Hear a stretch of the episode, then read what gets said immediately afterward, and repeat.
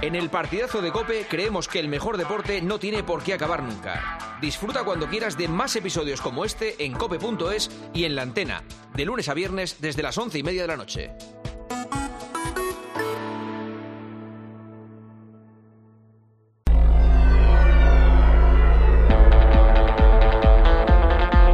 Juanma Castaño. El partidazo de Cope. Estar informado. Esta noche,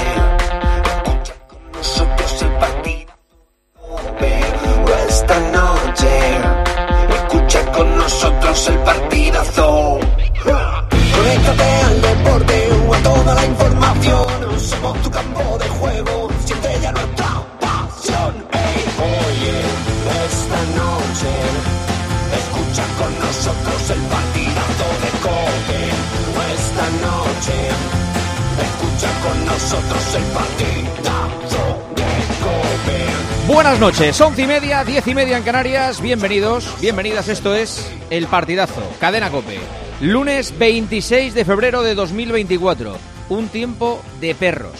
O sea, yo que por ejemplo hoy estoy emitiendo este programa desde arriba, desde Gijón, no se pueden imaginar eh, lo que ha sido cruzar la meseta y cruzar el Pajares, el Huerna, eh, con la carretera llena de nieve, a 50 por hora durante muchos kilómetros, y con los eh, autobuses eh, y los camiones parados en uno de los carriles, pero vamos, decenas y decenas de, de camiones parados. Mucha precaución si tienen que tomar la carretera estos días y desde luego evítenla. Si es posible, evítenla, porque a mí no me queda otro remedio, pero si, si pueden, ya lo digo, no, no cojan el coche estos días.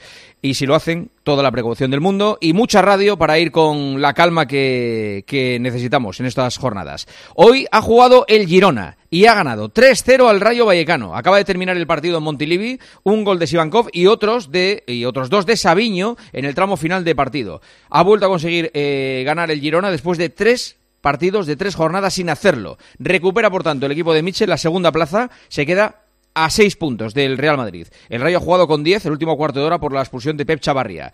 Tiene siete puntos de ventaja al Rayo sobre la zona de descenso a segunda división. Michel, el técnico del Girona, cuando ha acabado el partido, ha dicho lo siguiente sobre volver a estar ahí un poquito en la pomada. Queda mucho por hacer, eh, recuperamos la segunda posición, eh, volvemos a ganar después de tres jornadas, que el equipo lo, lo, necesitaba, volvemos a ser los máximos goleadores de la categoría, que el Barça no lo había quitado eh, antes de ayer, y tenemos la sensación de que tenemos que seguir al 100% para, para poder llegar al sueño de la Champions.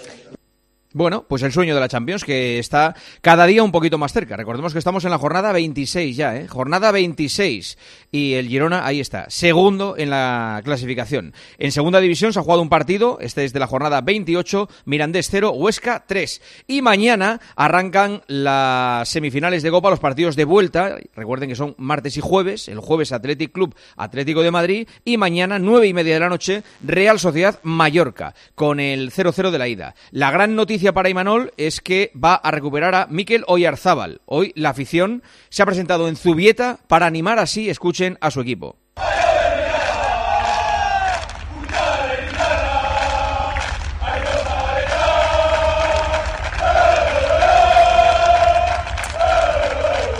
Los jugadores se eh, han girado hacia donde estaban los aficionados, les han aplaudido, les han devuelto el cariño por ese apoyo. Mañana, evidentemente, va a haber un ambientazo en el Real Arena. Y la afición del Mallorca, pues más o menos lo mismo. Ha acudido a Somos para despedir a su equipo de esta manera.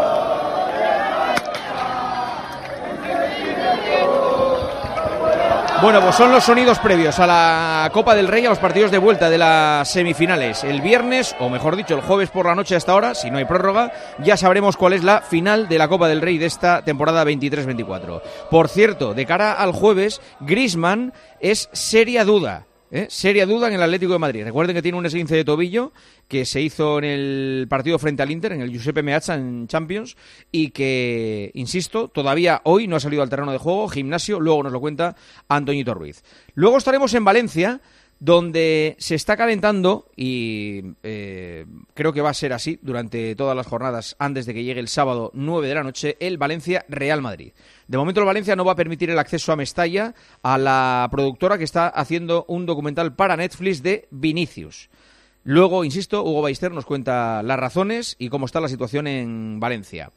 La asistente Guadalupe Porras no ha podido viajar a Uruguay a arbitrar la eh, Libertadores Sub-20 por culpa del tremendo golpe que sufrió con un cámara en el Benito Villamarín. Hola, Fouto, ¿qué tal? Muy buenas. ¿Qué tal, Juanma? Muy buenas. Sí, el asistente extremeña que, bueno, está fuera de todo peligro, pero con una fuerte herida después de impactar con la cámara ayer en ese partido entre el Betis y el Atlético de Bilbao. La verdad es que no se acuerda de, mucho. Está ahora en casa, eh, ya le dieron el alta.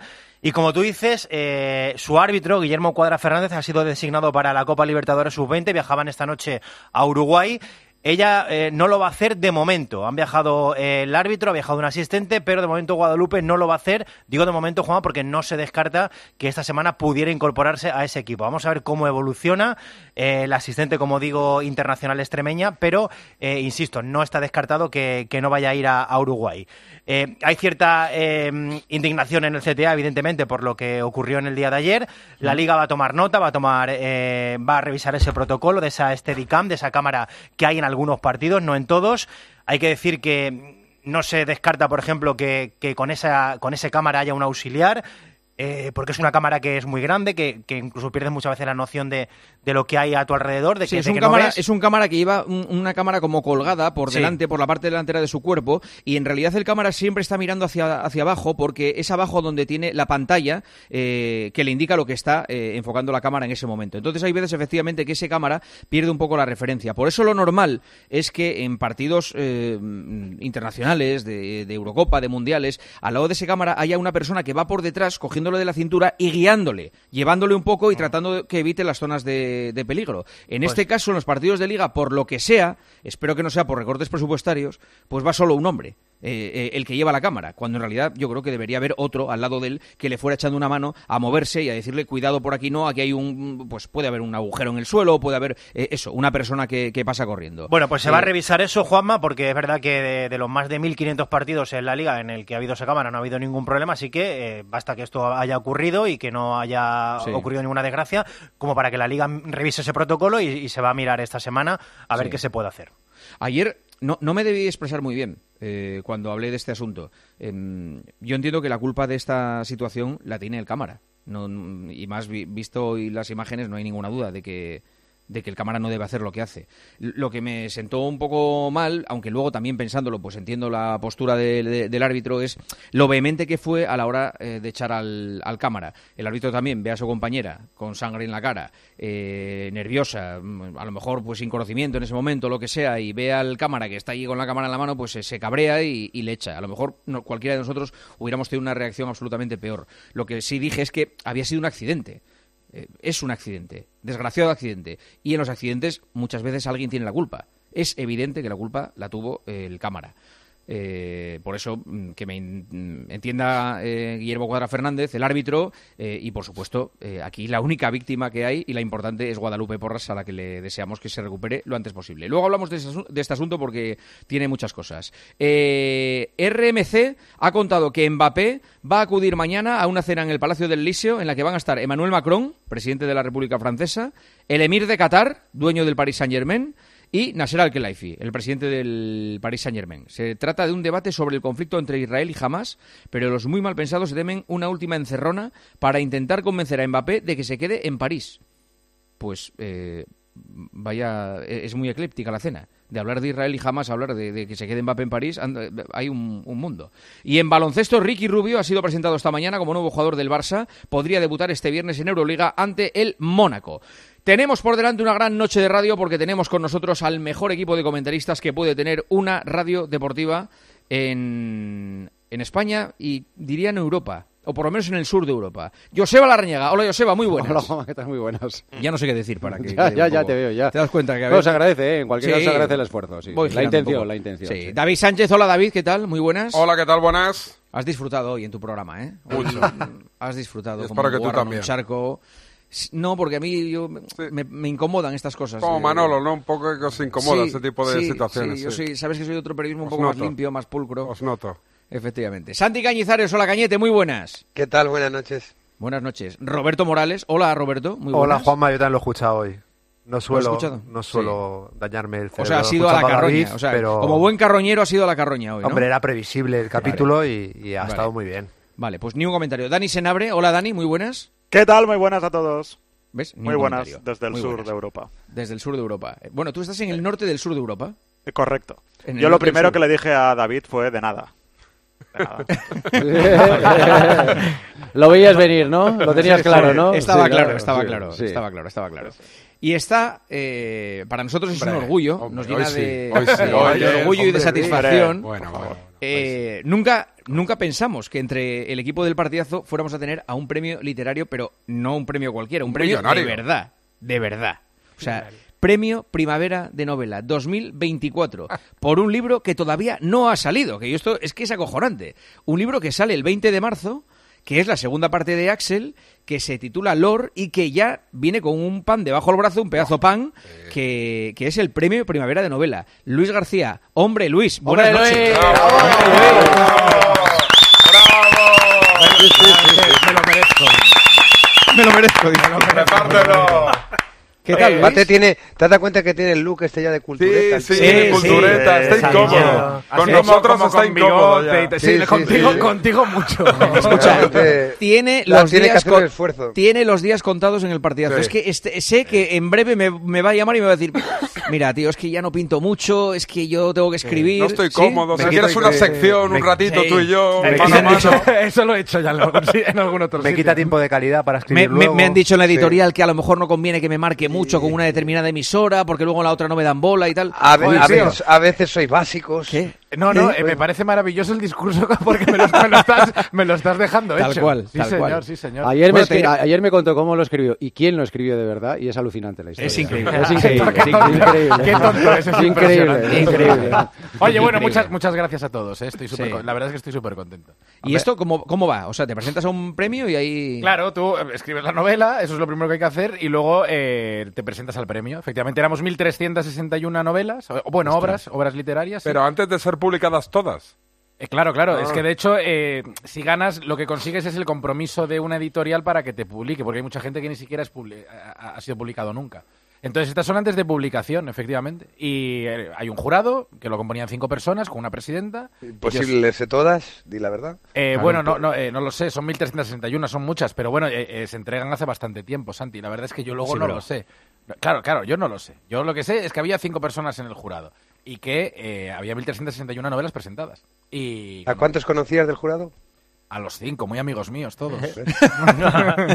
no, no, de verdad que no. Luego yo qué sé, pues eh, eh, han decidido que Lord sea la novela eh, premiada y es un... Joder, la verdad es que no puedo estar más contento. es Qué un, bueno. Es un orgullo. Sale el, el, 20 de marzo, te dan el premio y ya sale la novela. El 20 de marzo se publica la novela por la mañana, es el día de publicación, y luego por la tarde tenemos presentación y fiestón. Por todo lo alto. Sí, sí. Muy bien. Ya os iré pues convocando a todos los integrantes. ¿Lo presenta Juanma? Eh, no, esta vez no. Parece ser que al final no. Esta vez no. Siempre, tiene la, siempre tiene la pregunta más incómoda este tío. sí, sí, Pero bueno, yo os iré convocando a todos los integrantes del partidazo porque seguramente sea de las últimas veces que nos veamos, ¿no? O sea que sí, estamos preparados para ello. bueno, pues te, invitamos a que disfrutes de este mundano eh, programa que trata sobre deporte. Intervendré poco, Efectivamente, solo cuando haya un dato cultural. ¿eh? Eso es, eh, Por ejemplo, del Girona Rayo Vallecano, si quieres apuntar algo, ha sido un 3-0. Tenemos ahí a Alberdi y a Joaquín Bacigalupo que estarán encantados de que les eches una mano con cualquier detalle. Bueno, que, que arranquen ellos, ¿no? Y luego ya, vamos. Hola, Albert, muy buenas. ¿Qué tal, Juanma? Muy buenas, muy buenas a, todos. Aquí estamos para ayudar en lo que se pueda, ya lo sabes. ¿eh? Claro, claro, claro. Y con un premio Primavera de Novela, pues imagínate. Sí, no te sientas impresionado, Albert, ¿vale? Oye,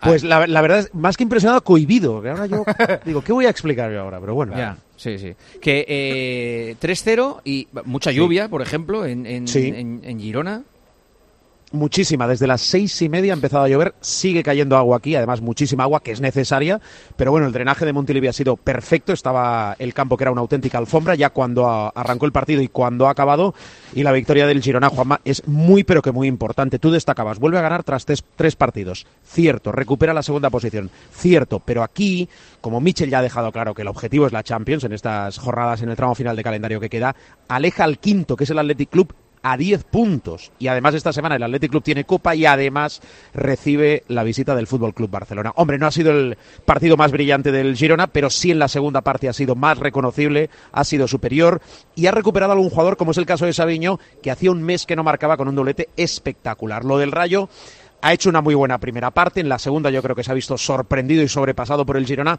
Y después esa eh, roja por doble amarilla de Chavarría, que creo que explicaba en tiempo de juego eh, Pedrito Martín, que creo que ha sido en 54 segundos. Primero un pisotón y después un roce, un manotazo, que han dejado al Rayo en inferioridad. De eso se ha aprovechado el Girona y al final ese 3 a 0. Bueno, lo de la justicia muchas veces es relativo, pero yo creo que sí que hace honor ese resultado lo que se ha visto sobre el terreno de juego. Joaquín Bacigalupo, ¿qué tal? Buenas noches. Hola, ¿qué tal? Buenas noches. Hemos visto sonreír a Michel otra vez, ¿eh? que llevaba algunos partidos sin hacerlo.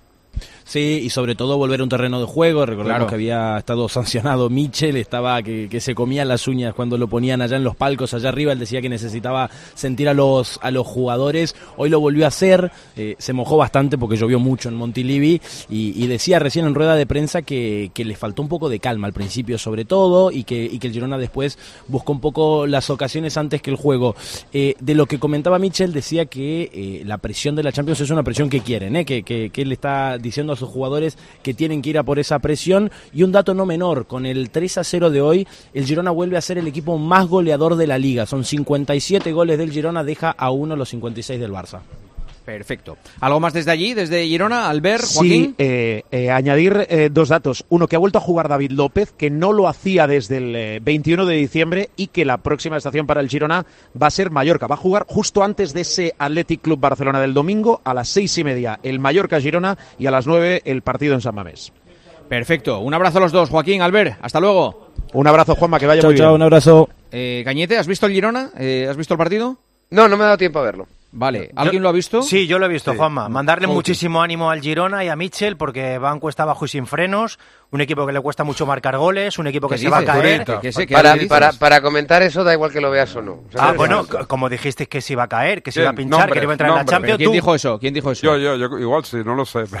Tú, bueno, descarto. Los que más sabéis de fútbol dijiste, porque, porque había perdido, porque había perdido con el Madrid y con el Atleti de Bilbao. Se va a caer, no se va a meter en la Champions, ahora va a llegar, pues menos mal que se iba a caer equipo máximo goleador, en la segunda parte ha pasado por encima del Rayo y ahí está otra vez. Segundo, por delante del Barça. Yo creo que exageras el mensaje porque. Yo, sí, tú eres otro. Yo, por ejemplo. Yo, fui de los pocos que estaba por contigo, eso, ¿eh? aprende a escuchar porque yo dije que no es competidor de la Liga del Madrid. No digo que se vaya a caer de Champions. digo que al Girona no se le podía exigir competir con el Real Madrid, que era una situación irreal que ya era un milagro la primera vuelta, mantenerlo la segunda era absolutamente imposible, como ha quedado demostrado en los últimos resultados. O sea, no me Tú eras de los que menos confiaba en Mitchell. Dile la verdad, Roberto, no pasa nada. Él solo fotos se, se, genera, se genera él sus propios rivales eh, dialécticos, ¿no? Cuando a lo mejor no piensan ni siquiera lo que él está pensando. Ahora no lo ha dicho nadie, Joseba. El tema Santi es cuando cambia, cuando cambia el mensaje. Que termine para hablar. Habla tú, algo que no hemos No, pero yo sabes de, los que dijo que se caía el Girona. Yo te digo, yo, te digo yo te digo que quedan 12 jornadas para terminar y que el Girona todavía no se ha clasificado para la Champions. Espera un poco. O sea, ¿tú crees que, no se clasifique, para... Dilo, dilo. Mm, mm. Yo hace un mes y medio tenía bastante más claro que ahora que no se iba a clasificar. Ahora, bueno, pero... Ni la, ni la Champions, ¿eh? no estamos hablando del título de Liga, estamos hablando de la Champions. No, no, hablo del título, evidentemente, hablo de la Champions. Pero todavía no se ha clasificado, ¿eh? Espera. Bueno, pero, eso, es obvio. Quedan 12 jornadas. Pero mojate. 12 jornadas. Mojate 36 puntos. Se mete, ¿Dónde, va, ¿Dónde va a acabar el Girona? Se mete en la Champions.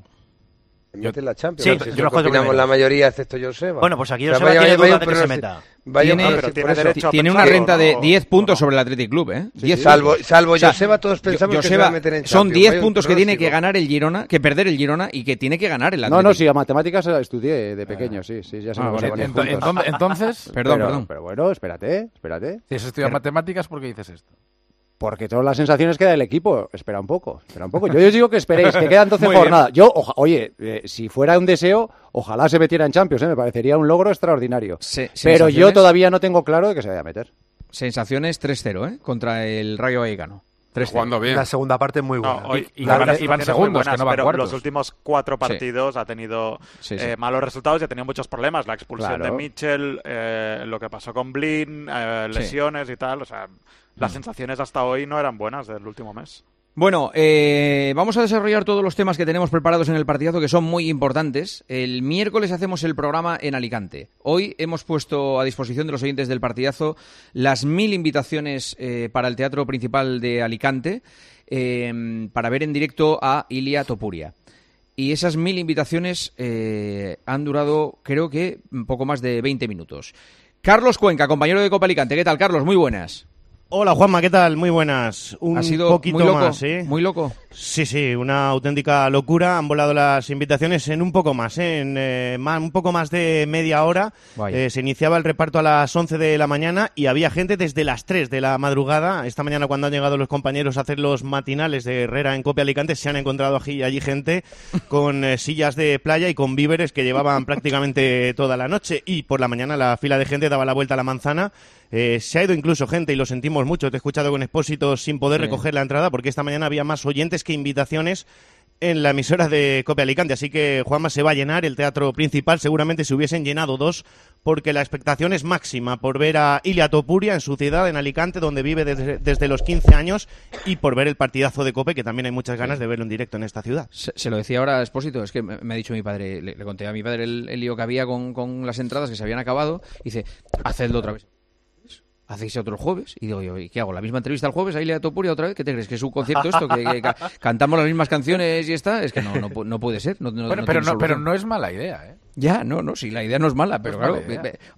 ponme otra vez a Ilia Topuria el jueves y ¿qué hago? ¿Lo mismo? Es que bueno, hacemos otra cosa. otra cosa, también es verdad. A mí hay gente que me ha dicho, ¿y por qué no lo hacéis en un sitio más grande? Pero es verdad que en la radio, pues la acústica, eh, pero es verdad que un, un, programa de radio hecho en una, por ejemplo, en un pabellón, la acústica no es, no, es, igual. Claro, claro, claro. Está eh, uno de los oyentes que fue a las 3 de la mañana con una silla de playa, creo, a la puerta de Copa Alicante. Se llama Rubén. Hola Rubén, muy buenas.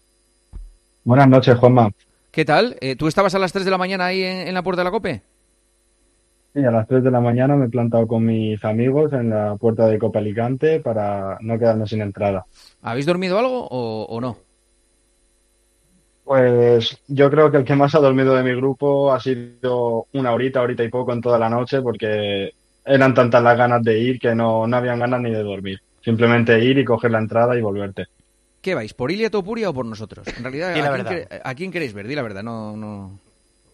Hombre, yo a ti te sigo, te sigo bastante a menudo. te sigo, pero. pero, Ilia es Ilia. pero sabes, sabes que las entradas hay que ratificarlas el miércoles, ¿no? Sí, claro, esto. Ahora has dado el primer paso, ahora falta el segundo. Ahora hay que sellarlas, hay que sellarlas, ahora hay que por sellarlas. Supuesto, por supuesto. Entonces, ¿quieres, ¿quieres volver a responder? Una nueva oportunidad. ¿Vas por Ilia o por el partidazo? Voy por las dos cosas. Me ah, vale, vale, ya casi. El miércoles ya, te, ¿eh? el, miércoles ya, te, tenemos convencido. Eh... Me ha hecho un poquito mejor esta segunda vez, ¿no? Un poquito, mejor, mejor. Bueno, pues nada, que duermas bien esta noche. Que, eh, ¿cuántas ¿Cuántos seréis en el grupo? Pues eh, principalmente hemos ido cuatro personas y a las cinco de la mañana vino un grupo de dos personas también y nos unimos todos y al final todos a la vez. Muy bien. Pues eh, eh, eh, son sin numerar, ¿eh? O sea que ahora mm, tenéis que ir al teatro pronto porque si no, esto es el, que entre coge sitio. Ya hemos llegado los primeros a un sitio y estoy seguro de que vamos a llegar los primeros al siguiente sitio.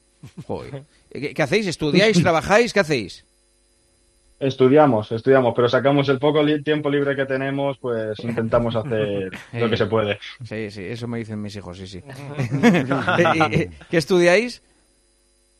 Pues yo ahora mismo estoy haciendo un cursillo de gratis y mis amigos están haciendo un grado superior. Ah, muy bien. Pues nada, que nos vemos el, el miércoles en Alicante, en el teatro. Hombre, yo, yo quería proponerte una cosa a ti. A ver, miedo, me das. A mí las entrevistas, cuando las despides y luego te dicen algo, me, me descoloca mucho. A ver, dime. Hombre, teniendo en cuenta que no he dormido, ¿eh? que me he tirado a las 3 de la mañana. Sí sabiendo que tú tienes muchas influencias, porque todos lo sabemos, eh, qué menos que unas entraditas para el Bernabéu, ¿no? Claro que sí, claro que sí. Si, todo fuera está hecho, si vamos sin problema. ¿Cuántos sois? ¿Dónde las queréis? A ver, dime. Rubén, te lo voy a poner por tercera vez otra vez. ¿Qué vas a ver el programa? ¿Por nosotros o por Ilia Topuria? A ver, ¿qué dices ahora? Yo por vosotros iré todo lo que queráis, pero Ilia sigue siendo Ilia. No hay entrada. pues escucha, el, miércoles vas a Ilia y le dices que quieres entradas para el Bernabéu. El miércoles, acuérdate. Tiene más mano que Juan. Es amigo de Florentino, sí. claro, levantas la mano y dices tú, Ilia, mira que quiero entradas para el Bernabéu. Claro. Es que oye. Preguntas por Fernando Vaquero allí. Ya las tenías hechas las entradas. ahora quiero ponerte un poquito entre la estaca y la pared también. Adiós. A ver, madre mía. Adiós. ¿Qué a ver, ¿qué pasa? Tienes, tienes demasiado, tienes mucha audiencia, eso ya lo sabemos. Demasiada, y quiero que quiero intentar a ver si tú puedes comprometerte ahora conmigo, ¿eh? Para el miércoles intentar poder tener una fotito con Ilia. ¿Tú con Ilia una foto? Sí. Bueno, yo y mis amigos, lógicamente, ya que hemos ido todos. Claro, claro. Vale. La, lista, la lista de la compra la habéis hecho bien entre los amigos. una cosa. Sí, sí, por supuesto, por supuesto. Dar, ¿Nos vas a dar, nos vas a dar, a dar algo? Pides foto, pides entradas, pides buen sitio en el teatro. Yo te lo voy a conseguir casi todo. Casi todo te lo consigo. ¿Vale? Y yo, y yo, y yo te doy mi presencia. es básica, Rubén, básica. Si no, no podríamos hacer el programa. Y esto es verdad, ¿eh? Sin los oyentes no podríamos hacer. si te llama el EGM, di que escuchas el partido. Yo, de verdad, Por lo que ahora ya en serio, os sigo mucho y la verdad me gusta mucho lo que hacéis. Eso es de verdad. Es, es, de admirar, eso sí que es verdad. Es verdad. Y enhorabuena por lo que hacéis, de verdad. Muchas gracias. ¿Cuántos años tienes, Rubén? ¿Cuántos años tienes? 19. Mira, ¿ves? estos dicen que no ponen la radio, los de 19. Ahí está, Rubén, con 19 años escuchando la radio. Los compañeros que te llaman viejo, claro. Bueno, depende, viejo, otros, pero bueno, a mí me da igual, yo sigo mis gustos, mis gustos son el fútbol y la UFC y a gustísimo. Y el partidazo de Cope, perfecto. Rubén, el miércoles nos vemos. Te llevo ya las entradas para el Bernabéu, te saco ahí para la calle. ¿Quieres, algo de cenar? Eso sí, por supuesto, te llevaremos. ¿El viaje lo tienes resuelto a Madrid? Cenar ya cenado, tranquilo, no, no vale. Un abrazo, Rubén. Gracias. Venga, hasta luego. Bueno, pues la representación de uno de los primeros que estaba en la fila, que nos ha hecho la lista de la compra para, para, la cita del miércoles a las once y media. Se abrirán las puertas, yo creo que sobre las diez y media, para que la gente entre y, bueno y vaya tomando asiento y disfrute del programa que empieza a las once y media. Eh, ¿Quieres añadir algo más desde allí, Carlos? ¿Desde Alicante? Nada, reiterar que hay máxima expectación en Alicante, que Topuria va a ser recibido dos días después del partidazo. El viernes en la plaza del ayuntamiento va a salir al balcón y lo van a poder ver los alicantinos. Antes, el miércoles, en el teatro principal, aquí en el partidazo de Cope. Perfecto. Nos vemos el miércoles, Carlos. Un abrazo. Gracias por todo. Un abrazo. Hasta el miércoles. Gracias. Angelito García, muy buenas. ¿Qué tal, Juanma? Muy buenas. Hombre. Hombre, Ángel. despierto. Está despierto. Sí, eh, solo estando.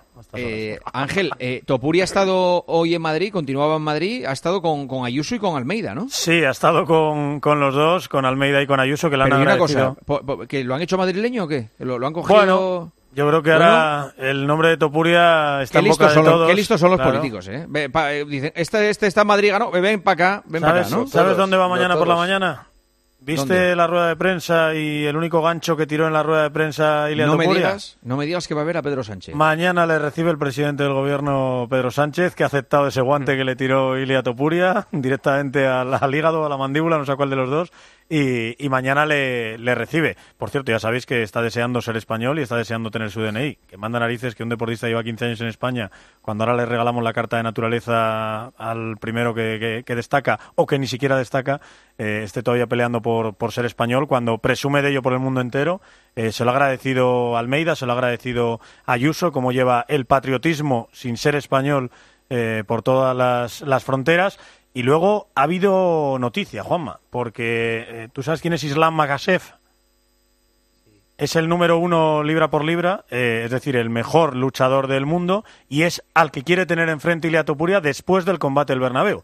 En el Bernabéu veremos si con McGregor, veremos si con Holloway, veremos si con O'Malley, pero luego quiere al mejor del mundo, al número uno libra por libra, que es Islam Magashev, y parece que a este chico le ha llegado eh, el reto de Topuria porque ha contestado hoy otro chico bajito que está hablando, otro chico bajito que quiere ser aplastado, como le pasó a, a Volkanovski, que ya peleó con Mahasev y perdió en dos ocasiones. Bueno, pues Topuria, que ha reaccionado rápidamente y le ha puesto el tío la única derrota de Mahachev en toda su carrera, en 2015, es el vídeo con el que ha respondido a este otro chico bajito que quiere ser aplastado. Pues el miércoles eh, charlaremos con Ilia Topuria. Mensajes. ¿Qué dicen los oyentes que están escuchando el partidazo de la cadena Cope? Alberto Arauz, muy buenas. ¿Qué tal, Juanma? Muy buenas. Pues lo primero decir que el canal de WhatsApp del partidazo, que lo estrenamos hace aproximadamente tres semanas, un mes, está siendo un exitazo, una pasada. ¿eh? Somos más de 30.000 y queremos seguir creciendo, así que es facilísimo. La gente es gratis, ¿no? es gratis. Absolutamente gratis. La gente tiene que entrar en el WhatsApp, va a la pestañita de novedades que hay abajo y ahí busca el canal de WhatsApp del partidazo y se lo va a pasar fenomenal. así que queremos seguir eh, creciendo.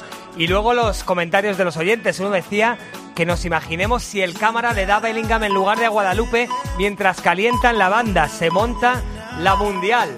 Tras cerrar a Mbappé, ahora a por Alfonso Davis. Florentino Pérez es definitivamente el mejor presidente de la historia del deporte. Dicen que los vídeos de Real Madrid Televisión condicionan los arbitrajes. Lo que sí condiciona son los pagos de un club al número dos de los árbitros. Eso condiciona toda la competición. Otro oyente en la misma línea dice, la tele del Madrid es lo mejor que ha podido hacer este club. El VAR nos está machacando. Y para terminar, un consejo para Fouto, que creo que ya lo sabe, pero bueno, como lo manda muchas veces, eh, lo voy a leer. Dice, hacedme el favor de enseñar a Isaac Fouto que fake news está mal dicho, que se dice fake news, acabado en S, no es plural, simplemente news significa noticias. Yo creo que ya lo sabía, Fauti, ¿verdad? Bueno, pues lo, seguiré, diciendo como me dé la gana. Bueno, es que es tu personalidad también. de verdad. Claro, claro, Fake news. Forma parte de ti, fake news. Por cierto, decir al oyente anterior que eh, los vídeos no condicionan, lo intentan. Es un matiz importante. Eh, sobre, ese asunto, fake news. sobre ese asunto, eh, importante una cosa que va a contar luego Miguelito. Eh, no es coña, ¿eh? eh Miguelito eh, tiene una información del vestuario del Real Madrid en la que parece que a la mayoría de jugadores, o a un importante número de jugadores, no le gusta que Real Madrid Televisión haga eso. Supongo que es porque interpretan que, consiguen el efecto contrario, que es cabrear a los árbitros antes de los partidos a los jugadores, a un importante grupo de jugadores, no les gusta que Real Madrid Televisión haga esos vídeos sobre los árbitros. Son las 12 de la noche y un minuto, una hora menos en Canarias. Nos vamos a Valencia, el sábado Valencia-Real Madrid, y atención porque ya hoy hay un lío relacionado con Vinicius. Ahora lo contamos. Juanma Castaño. El partidazo de Cope. El número uno del deporte. Soy Ilia Topuria y lo voy a machacar en el primer asalto es el hombre del momento. La derrota no está en mi vocabulario. Y ha hecho historia.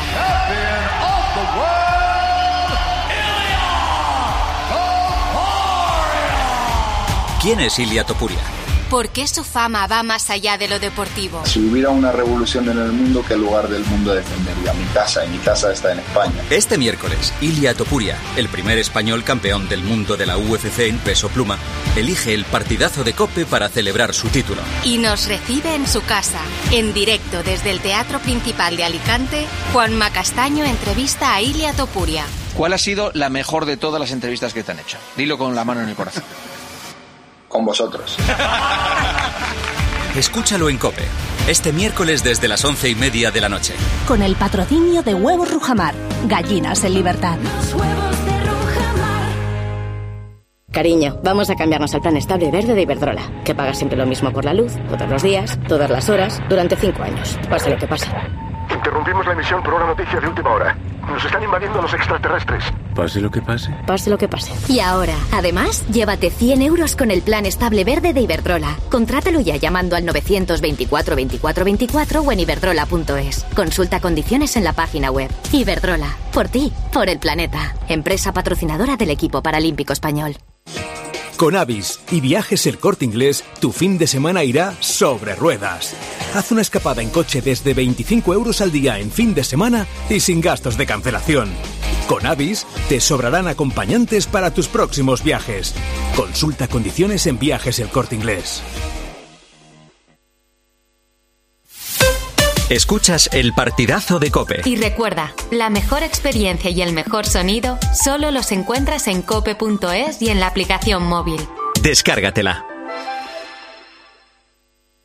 Este invierno ahorra un 80% en tu factura energética. Con Aerotermia Ecodan de Mitsubishi Electric tendrás calefacción, aire acondicionado y agua caliente en un único sistema eficiente y sostenible. Este invierno márcale un gol a tu factura energética con Mitsubishi Electric. Consulta el consumo energético en ecodan.es. Ecodan es tu aerotermia. Quiero explorar sin importarme cuando volver el exterior. Quiero formar parte de él. Vale, bichito. Nos vamos a Disneyland París. Reserva durante Semana Mágica en viajes el corte inglés sin gastos de cancelación. Precio de referencia 144 euros por persona y noche en el Disney Hotel Cheyenne con entradas incluidas. Plazas limitadas. Consulta condiciones. Ven a Disneyland París con viajes el corte inglés volando con Iberia. 29. Tus nuevas gafas graduadas de Sol Optical. Estrena gafas por solo 29 euros. Infórmate en soloptical.com. Lo sentimos, pero no queda menú mediano. ¿Le importaría que le trajéramos el menú XXL? A que a todos nos gusta recibir más de lo que esperamos. Pues en Berti tienes el seguro para tu mascota por solo 30 euros. Sí, sí, solo 30 euros. Y además te incluye orientación veterinaria. Así, sin más. Calcula tu precio en Berti.es. Ahorra tiempo, ahorra dinero. Llega el mes de los proyectos del Leroy Merlin. Más de 500 productos con descuentos de hasta el 25%, solo hasta el 29 de febrero. Aprovechalo y vuelve a enamorarte de tu casa renovando el baño, tu cocina, cambiando tus suelos. Sea cual sea la reforma que tienes en mente, de este mes no pasa. Compra leroymerlin.es en la app en el 910 49 99 99 o en tu tienda Leroy Merlin.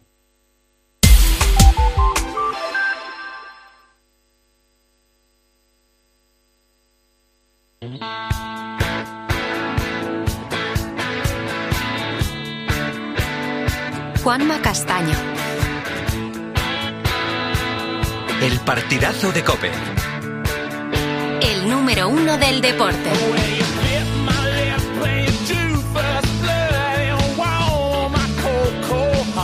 12 de la noche y 6 minutos, una hora menos en Canarias. Esto es el partidazo Cadena Cope en directo con todos ustedes y con Joseba Larrañaga, David Sánchez, Santi Gañizares, Roberto Morales, Dani Senabre, Luis García, está Fouto, está Arauz, leyendo los mensajes de los oyentes. Se incorpora Miguel Ángel Díaz. Miguelito, hola Miguel, ¿qué tal? Muy buenas. ¿Qué tal, Juanma? Buenas noches.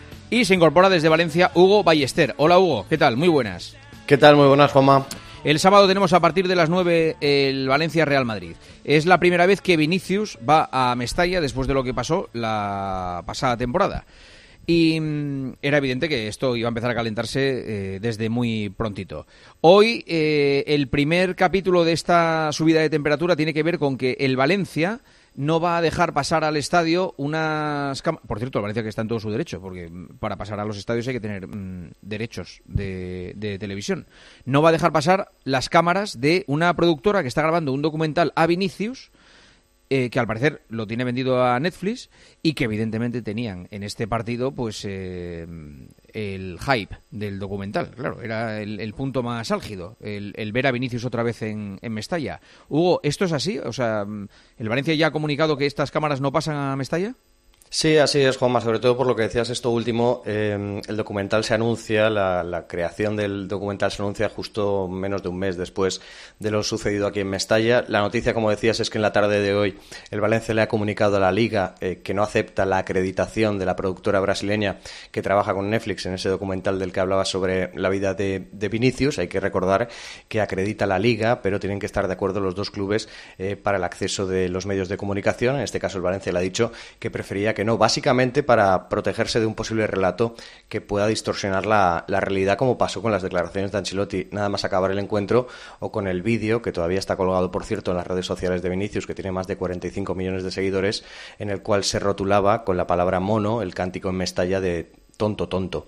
Esta productora quería colocar una cámara durante los 90 minutos del encuentro enfocando la grada de animación del estadio y en el Valencia han optado por negarle el acceso a Mestalla. El club ha demostrado estar en primera línea en la lucha contra el racismo y cualquier tipo de discriminación. Tuvo un comportamiento ejemplar y diría que único, expulsando de por vida a los pocos días, a las horas de conocerse la noticia de los tres aficionados que tuvieron un comportamiento racista identificados por sus propias cámaras y a pesar de ello No ha sentido que se le haya respetado ni al club ni al resto de sus aficionados en todo este proceso. Habrá cámaras, habrá radios y un montón de periodistas acreditados que contaremos lo que pase, pero el Valencia no formará parte de un documental que entienden desde el club solo buscar un enfoque.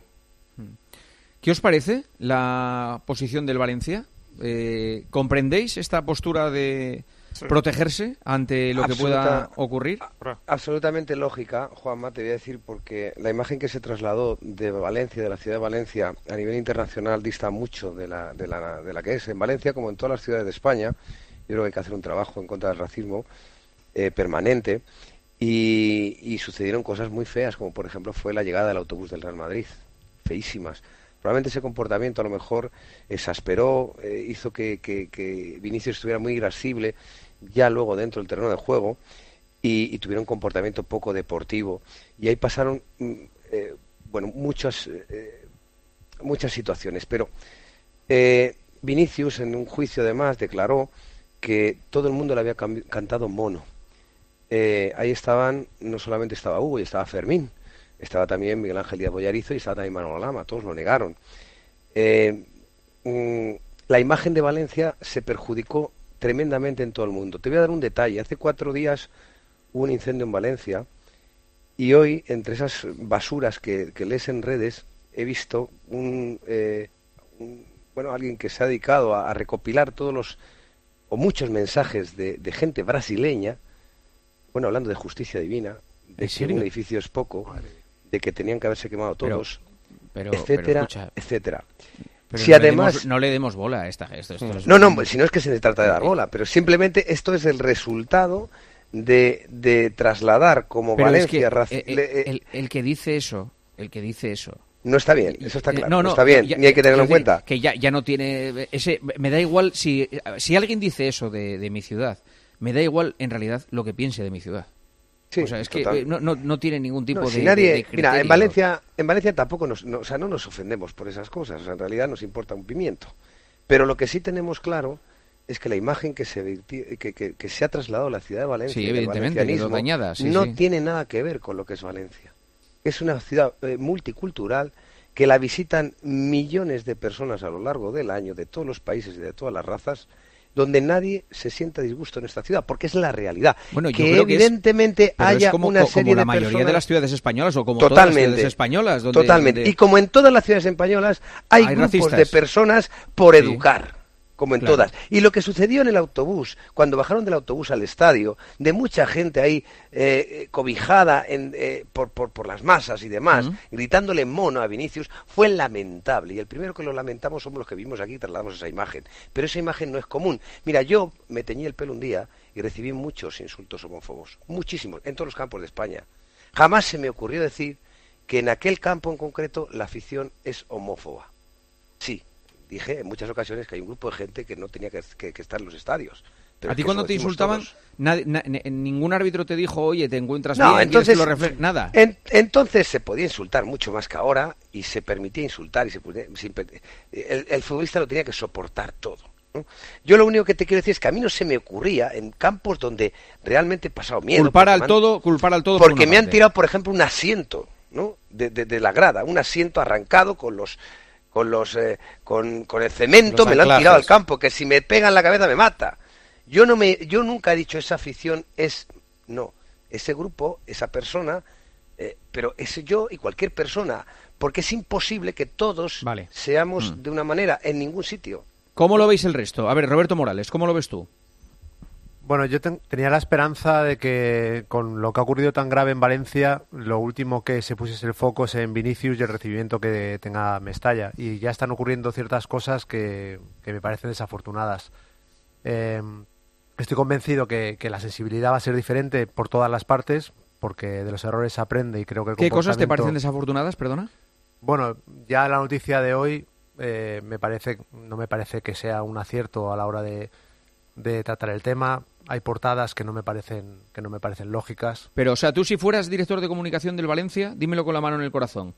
¿En esta situación permitirías que, acudieran las cámaras a grabar eh, durante los 90 minutos a tu grada de, seguidores para luego eh, de esos 90 minutos sacar a lo mejor 10 segundos que sean realmente eh, representación de lo que ha pasado en el partido? Está en todo su derecho Valencia de, ejercer así. Yo lo entiendo y lo, y lo comprendo. No, no, no creo que sea justo poner a, a todo el valencianismo en el foco por el comportamiento que en el estadio puedan tener dos descerebrados. Eh, lo que digo, Dani, es que yo creo que estamos viviendo un momento de tanta sensibilidad en la ciudad y tanto dolor unido en España que lo que menos importa ahora mismo es el fútbol y Vinicius. Y ya este tipo de informaciones y portadas previas lo que hace de nuevo es calentar el ambiente previo a recibir a Vinicius. Yo estoy convencido que el jugador va a tener un comportamiento totalmente diferente de los que le criticamos cuando no está acertado en el terreno de juego, cuando no se centra solo en el fútbol y solo espero que en la grada pues eh, esa provocación no pase de lo deportivo, como en ocasiones ha, pasado y en Mestalla pasó. O sea, entiendo que no, no en todo el estadio como se dijo, pero sí que ha habido muchos vídeos que demostraron que hubo gente que le llamó lo que no debía llamarle, tanto en la puerta del estadio, mm. muchos más unidos ahí, que dentro, pero dentro también ocurrió. A mí me gustaría que pudiesen pasar a grabar el documental, sí, sí. Me gustaría que lo permitiesen y me gustaría que lo grabasen. Eh, eh, si no lo hacen, entiendo que es porque tienen miedo a que pueda pasar algo, eh, que, como tú dices, que pueda perjudicar a la imagen de Valencia o lo que sea. No, pero Luis, perdona, es que va a haber cámaras en todos los sitios. Claro. O sea, lo que va lo que va a pasar en Mestalla va a ser público y, notorio, lo vamos a ver. Lo vamos a contar. Entonces, ¿qué problema hay? Pues a lo mejor es que de lo que desconfían es de... el enfoque el enfoque que se le pueda dar desde este documental. Eh, yo, entiendo que el enfoque es Vinicius, ¿no? El enfoque es Vinicius. ¿No? Bueno, si estás hablando, si estás hablando con la cámara está enfocada a la gente. Este documental se está grabando desde abril de 2023 y se va a estrenar, todavía no tiene fecha, en 2025. Vale, pero podemos entender... un documental de larga duración, no, no se concretiza, por supuesto. Santi, varios, capítulos. Una cosa, yo sí que puedo, yo sí hablando Luis. Yo sí que puedo entender que, el Valencia se proteja, ¿eh? por supuesto que lo puedo entender. Si la decisión, yo no digo que no sea, eh, hasta si quieres, razonable. Otra cosa es que yo preferiría que esas cámaras entrasen y grabasen lo que tengan que grabar. Bien, yo lo que te quiero decir es que podéis entender que después de lo que sucedió, donde todo el mundo, donde, donde un montón de medios internacionales, por supuesto no nosotros, donde hubo testimonios en esta emisora el día de esa noche, el día del partidazo, donde dejaron constatar bien claro lo que sucedió, trasladaron una imagen absolutamente que no era real de aquel, de, aquel partido, porque yo no te voy a discutir lo que pasó, o sea, no te voy a discutir eh, que, hubo una serie de personas que, que, siguen estando y que van a estar siempre y que lamentablemente no son eh, tampoco todos de Valencia, habrá gente de toda España, ¿no? Pero eh, eh, ¿podrás entender que después de la imagen que se trasladó de Valencia al resto del mundo, aquí en Valencia desconfiemos de cualquier eh, productora, si además es brasileña, para que nos grabe? Hmm. Después de lo que pasa y cómo se vendió la noticia en Brasil. Joseba. Mm, a mí me parece que es una situación muy contradictoria. Porque yo estoy de acuerdo, he ido muchas veces a Valencia, estoy de acuerdo con Santi cuando dice que es una ciudad estupenda y la afición de Valencia es una afición estupenda. Si es así, ¿por qué tienes miedo a que lo vean? Pues abres las puertas, grabas todo lo que quieres y te vas. Lo que pasa que con la llegada de Vinicius, lo que es inevitable es que vaya a haber un ambiente hostil, espero que dentro de un orden contra Vinicius, como en su día hubo contra Millatovic cuando se fue al Madrid, etcétera, etcétera, etcétera. Y claro, si tú haces una lectura torticera de eso y te quedas solo con esa parte del recibimiento a Vinicius y dices, mira cómo le tratan en España y pones medio minuto de pitos eh, generalizados del estadio contra Vinicius, pues claro, la imagen que se traslada no es la real de lo que se vive en el estadio. Sí, pero Joseba, que no se le pueden poner puertas al campo. Quiero decir que va a haber un montón de cámaras, un montón de periodistas acreditados, un montón de radios que vamos a contar el minuto a minuto de lo que pase sí, en sí, la sí, ya lo sé. el partido pero, el post. pero luego... Quiero decir, no, cuando digo puertas al campo es que las imágenes van a estar si lo que, lo que lo ha explicado bien Juanma, lo que no quiere el Valencia es que haya una cámara durante 90 minutos para un documental sobre Vinicius en el cual de 90 minutos, con que saques igual 10 segundos de cualquier tipo de situación, se pueda eh, modificar un relato que ya de por pues, sí, pues como está describiendo pues Santi, lleva perdido desde mayo. Es que, es lo que acabo de decir, recuerdo, os recuerdo que en la gala del Balón de, Oro salió la imagen de Mestalla cuando se le dio el premio Sócrates a Vinicius. Pero Hugo, ¿qué es lo que, acabo de decir? Es que acabo de decir lo mismo que has dicho tú.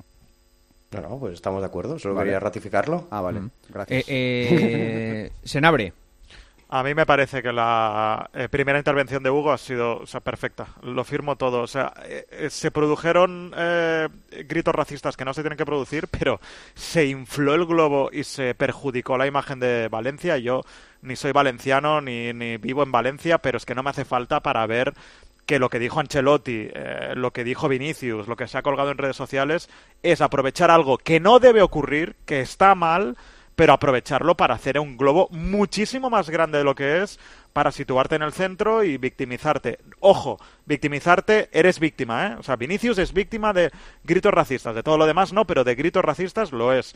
Pero de ahí a que tú permitas que eh, una productora, además brasileña, venga a tu grada a grabarte para... O sea, el documental no es para vamos a ver qué pasa en Valencia, el documental es vamos a buscar cualquier cosa negativa eh, que podamos encontrar para demostrar que Vinicius tiene que luchar contra una serie de supuestas eh, injusticias y tal. Me parece que si todos fuéramos presidente del Valencia, todos cerraríamos la puerta a estas cámaras. Pero lo de que Otra cosa es lo que dice Luis. Está mm, como, como curiosidad, como espectador, te gustaría verlo, claro. Pero ya lo veré, es que lo veré. Es que si alguien le grita algo a Vinicius, aparte que, lo veré en todos día, los programas. Que, hoy en día es imposible ocultar las cosas. Cuando hay tantos teléfonos móviles, tantas cámaras, es que todo, eh, se va a ver todo todo se, al- se acaba viendo todo, si es que lo, lo están viendo ustedes. Eh, eh, eh, cualquier tontería que pasa en un campo de fútbol acaban, acaba saliendo de un lado o de otro. Eh, David Pero- Sánchez, pero David. dice Dani, perdona David, Espera, un, un sí. apunte. Dice Dani lo del globo, yo cambiaría el, el globo por el vaso del agua, porque lo que ocurrió en Mestalla fue que la gota que ya colmaba el vaso, porque esto venía con un ambiente de crispación y de racismo en muchos estadios a sí. Vinicius, o sea, no es que fuese una cosa casual. Vinicius sufrió muchísimos capítulos que, como dice Hugo, a lo mejor pagó el pato de poner el foco Mestalla y, y fue señalado, pero es que había ocurrido en muchos más escenarios, o sea, era la gota que colmaba el vaso. Y Eh, ocurriendo- por eso ningún club, ningún- Ancelotti, ningún el club, Madrid Roberto, entiendo lo que dices, pero ningún club que yo sepa hizo lo que hizo el Valencia 48 horas después de lo sucedido, que fue expulsar de por vida a los tres aficionados identificados por el propio club. No hizo falta que viniera nadie de fuera para decir han sido esos tres. Lo hizo el Valencia y los expulsó de por vida. No sé cuántos clubes han actuado así. Y sin embargo, de Valencia queda el relato de que Mestalla es racista. También eso es la palabra, ¿eh? porque a mí como me demuestras que esa persona que han expulsado de por vida no está entrando a recintos deportivos. Es que Yo, no- eh, no me Vamos a ver, una gusta. cosa, la, la yo, yo intención- niego la mayor, ¿eh? Niego la mayor. Yo no creo que haya quedado que, es que Mestalla racista, ¿eh? Yo creo que cualquiera que tenga dos dedos de frente sabe que esto puede pasar en cualquier campo y Juanma, que... cualquiera, Juan- vamos a ver, cualquiera que tenga dos de la frente sí que viva en España y conozca Mestalla, Claro, conozca sí. Mestalla y conozca Fuera- sí es Una verdad cosa, que fuera esté el- aquí, Se puede pero la pasar en imagen cualquier que campo, se trasladó ¿por qué es la, que el daño, la el- productora pide ir a Mestalla? Puede No, hombre, porque daño- evidentemente es la fecha, claro. el daño, el que se produjo sobre todo fue a nivel internacional, fue la Sí, imagen sí, de. Valencia. Es que Vinicius, en un juicio posterior, Hugo sabrá qué juicio es, que yo no me acuerdo ni cuál es, Sí. Sí, eh, declaró que todo el estadio le había cantado bueno, eso es mentira. Da- pero no David, mentira me, fa- me falta por conocer la, la opinión de David Sánchez, que no Bueno, le dejáis hablar, hombre. Yo estoy casi se- no, si- sin saberlo. Yo creo que en el, en el documental va a salir eh, el programa de hoy de cómo se está reaccionando al hecho de que la productora de que va a hacer el documental pues no puede acceder a, a Mestalla. Es decir, que esto es lo que le va a interesar. Muchas cosas del documental van a interesar, pero esto sobre todo. Yo si soy el Valencia, vamos, no entran ni con los geos. O sea, yo no los dejo entrar al estadio. Yo creo que el, eh, el Valencia sabrá que va a tener mucho trabajo para intentar que no pase absolutamente nada, porque me parece imposible imaginar que no haya un cenutrio. El Claro próximo- que lo habrá.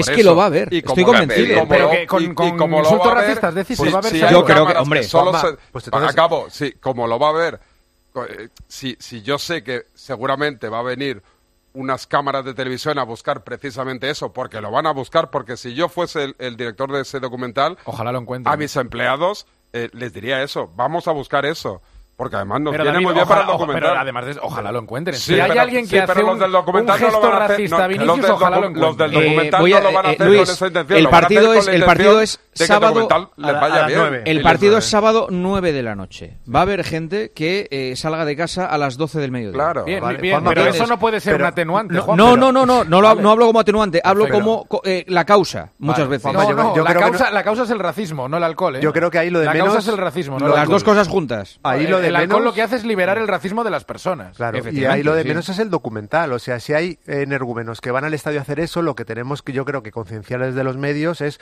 en vez de alimentar el odio hacia un deportista, como veo que se hace Que en, sí, que en está muy bien, de- pero no ser populista, no va a pasar, no decir lo va a con- pasar. Pero decir lo contrario, David, si ocurre eso, por favor, la gente que rodea ese energúmeno, Sí, que lo señalen. Yo tío. solo digo una Sí, cosa, se que van se a- deteste, que lo echen Eso sería- eso lo ideal. Yo solo verdad. digo una cosa, se van a extremar las medidas en este partido Claro. mucho más, así que a mí me daría miedo, pánico, que a alguno se le pasara por la Bueno, cabeza pues hacer pasar. un eh, delito, porque estamos hablando de un delito, ¿vale? Esto es un delito de odio, así que... Ya foto, pero aunque, mira, aun- a- a- aunque a mí- sea uno, o sea, me da igual, o sea, insisto, no va a haber dos ojos, va a haber 18 en este Pero partido. Así que quien se piense, quien se piense que no le están viendo, se va a ver todo en este partido, todo.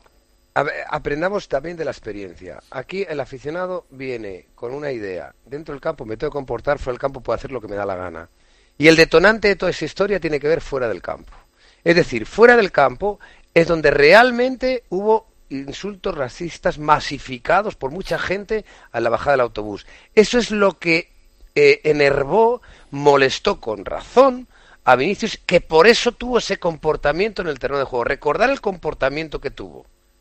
Entonces, eh, a ver si aprendemos de la experiencia, que no solamente se controle los gritos racistas dentro del estadio, sino también fuera del estadio, porque hacen el mismo daño. Y lo digo, primero, para que nos eduquemos todos en el sentido de que no hay que estar, no hay que portarse bien solo porque la policía nos está mirando, eso lo primero, y lo segundo, porque tratemos también de controlar ese tipo de cosas, porque ahí es donde Fuera se abre el foco de la polémica y ¿Qué hace donde se lía todo el- estadio, Sí, Lo que pasa es que no, no, yo no estoy instando al club. No, él habla es que yo no estoy instando al club. Mira, Hugo. Santi, estoy de acuerdo. Evidentemente. Ya, ya, pero, ya, pero ¿sabes lo que pasa, Santi? Que puedes acotar más el círculo fuera del estadio porque iniciaron el cántico el grupo Ultra, que estaba detrás del autobús. Entonces, un grupo Ultra que, por cierto, no tiene acceso al estadio. Entonces, claro, es complicado acotar eso. Es, no complicado estoy- controlar eso, señalar eso. Hay gente Pero que tiene a miedo a señalar eso en la calle. Yo estoy, yo estoy, Estoy de acuerdo forma contigo al 100%. Poniendo el foco de la polémica donde está y evidentemente eh, no le puedo responsabilizar al club ni lo he hecho. El club tiene su responsabilidad dentro del estadio y tiene que poner sus medios y fuera del estadio hay otras responsabilidades. Y esas son las que tienen que actuar, porque repito, ahí es donde estuvo el foco de la polémica, eso es lo que hizo que Vinicius tuviera el comportamiento que tuvo.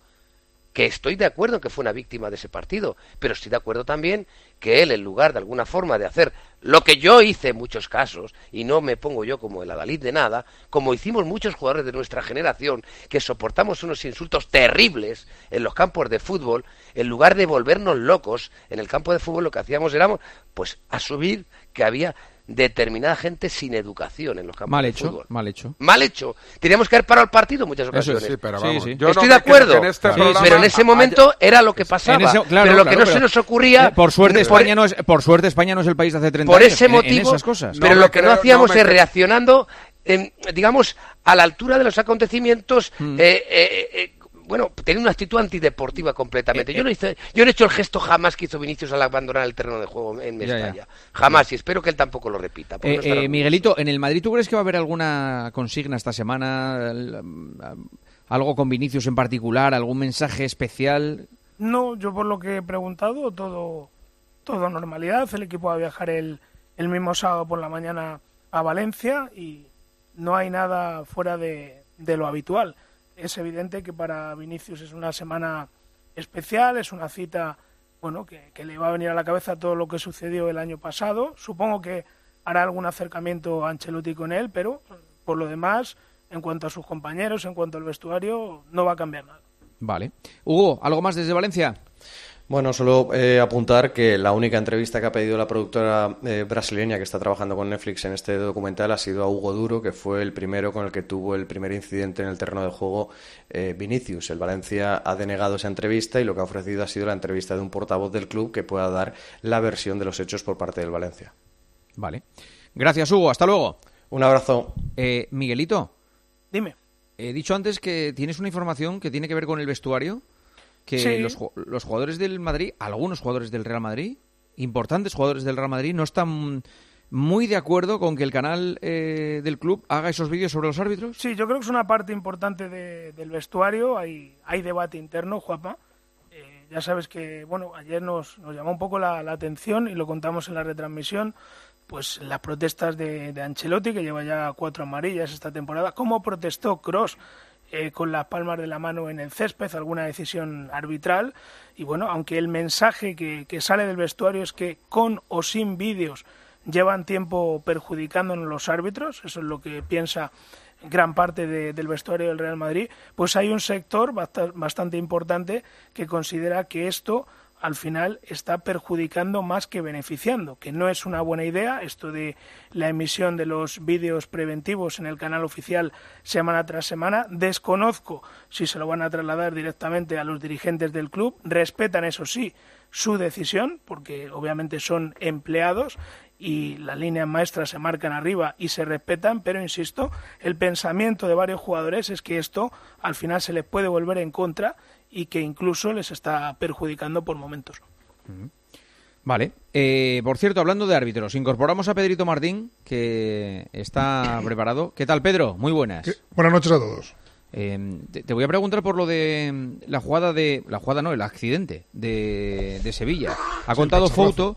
eh, ha, ha contado Fouto que, que los árbitros están mosqueados con el comportamiento de eh, determinados ya, ya cámaras eh, en diferentes partidos, ¿no, Fouto? ¿Han hecho o, o hay esa información de que... No, de no, que no. com- A ver, en teoría no había pasado nunca y, y- y esta cámara que la hay, ya lo contamos ayer, en partidos de tipo Sí. A y B, que son los que más cámaras tienen, los partidos que más cámaras tienen, no lo hay en todos los partidos.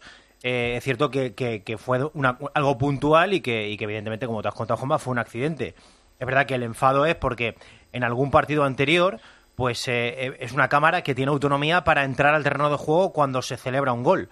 Eh, es la única cámara. Yo eso no lo veo normal, puede. ¿eh? Yo, perdón, eso voy a decir que no lo veo normal. Bueno, es una cámara que mm, te da imágenes cinematográficas, que te, de verdad te mete en el partido. Es una cámara Sí, sí. que es una cámara que la hay en muchas competiciones, ¿eh? no solamente en la Liga española. Pero bueno, se va a revisar evidentemente ese protocolo, se va a estudiar que haya un auxiliar al lado de, de, de ese cámara para ayudarle en este caso a, a entender que evidentemente no se puede cruzar por la línea donde eh, la asistente o en este caso el asistente tiene que Porque ir tendría que haber entrado por la línea de fondo, ¿no? Tenía que haber entrado por la línea de fondo. Lo normal es que ahí hubiera entrado efectivamente, sabiendo que una vez, una vez que, que- que- que hay gol, el asistente tiene que correr a la, a la a- en este caso al centro del campo. Además, ten en cuenta, Juanma, que el asistente no va mirando, porque el asistente ya entrena para eh, coger velocidad sin mirar al frente. Eso es algo innato en el asistente, porque he, he oído hoy a algún descerebrado, no sé a quién, que es que Guadalupe no estaba mirando. ¿Cómo va a mirar? Si es que entrenan para eso, pues tienen que estar mirando también al campo. Pero bueno, eh, quitando eso, hay que decir que eh, tiene que correr Se la lleva al, ¿eh? medio, sí, Eso se la lleva por, por si acaso. El- por el si recado está- ya lo dejado, Por si sí. está escuchando. Entonces, como tiene que ir a- al centro del campo, es verdad que lo más normal es que ahí el cámara lo que hubiera hecho es lo que hizo el del Bernabéu ayer. Haberse ido al, al, al córner y haberse metido por la línea de fondo y ahí poder eh, captar la celebración de los jugadores. Vale, lo que, es- lo que te he dicho, sí, sí. Eh, a ver, eh, ¿habéis visto la imagen de- del choque? Sí, sí, sí, sí. Es, Sí, sí, es increíble. terrorífica, ¿eh? sí. O sea, el choque es increíble. ¿eh? Sí, porque va desde de choque de lleno y además y de sin esperarlo, con lo cual es eh, lo peor, sí. Brutal la imagen, sí. Yo no, no, no, no entiendo qué hacen las cámaras ahí. No, no tengo ni idea. Los, fotógrafos los retiró la FIFA hace 50 años de los campos de juego, porque antes los fotógrafos cuando había un gol se metían dentro del campo, incluso los periodistas con micrófono.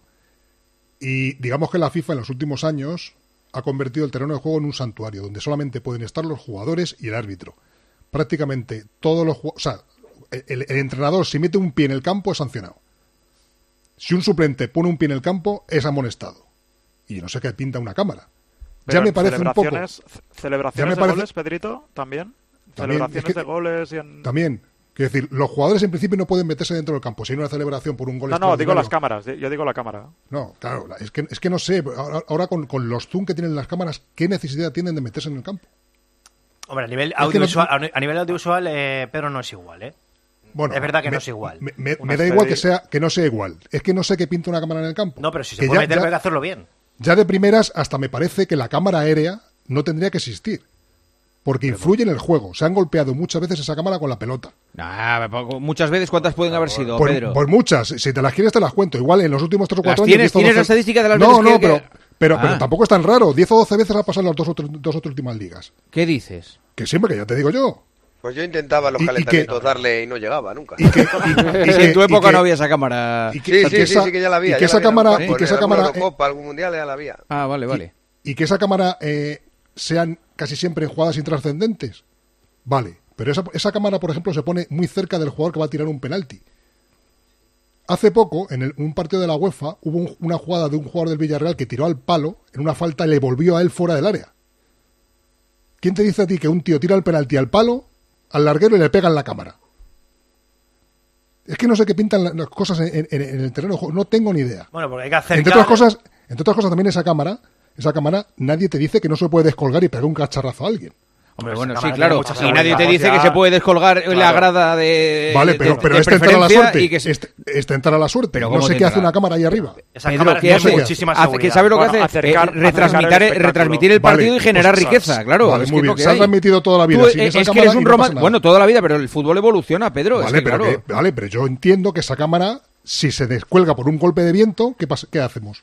Eh, Pedro, una cosa. Eh, es esas muy cámaras- segura, ¿eh? O Esas sea, cámaras esas son súper- segurísimas. súper seguras. seguras. Sí, sí, segurísima, vale, vale. Eh, no se ha Pero, caso. ¿Se ha descolgado alguna vez, Pedro? De momento no.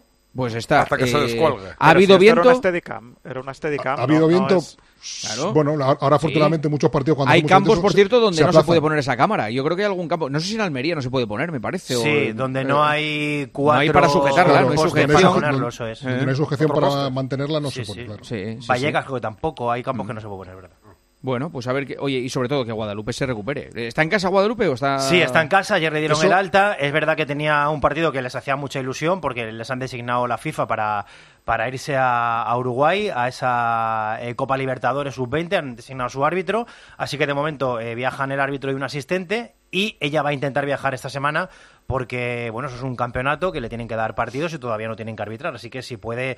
Es verdad que no es como un jugador que, que, que tiene que tener más cuidado con la herida por el contacto, en teoría un asistente no tiene que tener el contacto en el campo, o sea que a lo mejor si fuera un jugador estaría más tiempo de baja, pero al ser una, una asistente en este caso, pues es verdad que el contacto ahí ella no tiene que, que jugar, entonces bueno, pues a lo mejor ahí se puede recuperar mejor. Estaba Creo enfadado que todo, to- Eh, todo lo que he dicho sin sacar las cosas de quicio de lo que pasó ayer, que fue efectivamente un accidente. Un accidente, claro, es que eso voy. Eh, por eso yo hoy quería matizar lo, lo mío de ayer, que, que- que era un poco que ese cabreo con el cámara, esa forma de echarle del campo, esa forma de, de- de reñirle, me, me daba un poco también de pena decir, joder, vale, lo ha hecho mal, lo ha hecho rematadamente mal, pero delante de 40.000 personas echarle esa bronca y tal, es que ha Sí, cometido lo un que pasa es que en ese momento, con una chica sangrando, Claro, una claro, tuya, eso pues- pues es verdad, es Sí, pero el Sí. cámara también se sentirá muy mal, ¿eh? O sea, no lo estará pasando Sí. bien con esta historia, claro. No, no, tiene que estar hecho polvo. Claro, y, claro. y claro, si ha tenido más problemas de este tipo, pues a lo mejor pues incluso tiene problemas. Pero que yo por eso dije ayer que Guillermo Cuadra Fernández que, que, se había pasado un poco a la hora de echar al cámara de- del, del campo o de decírselo.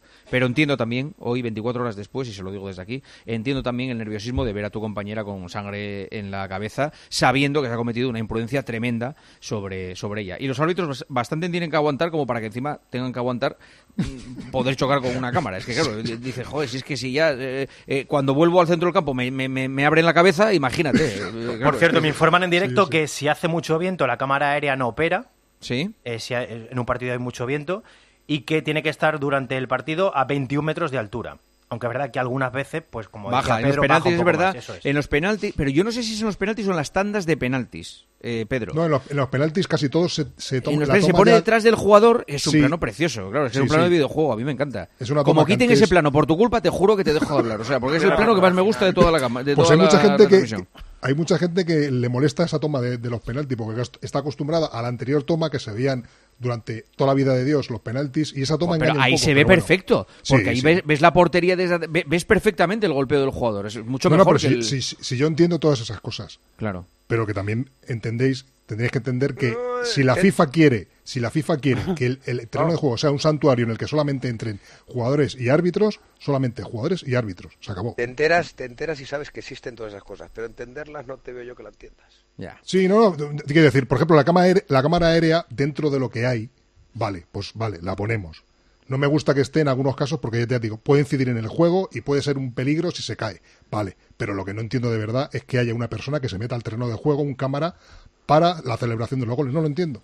O sea, no Sí, lo puede eso- hacer un jugador, no lo puede hacer un yo. Yo en eso es es rizar el rizo, en eso estoy de acuerdo contigo. Pedrito, gracias, un abrazo. Venga, chao. ¿Qué, qué estás haciendo ahora? Que te veo ahí con... ¿Estás metiendo datos ahora todavía?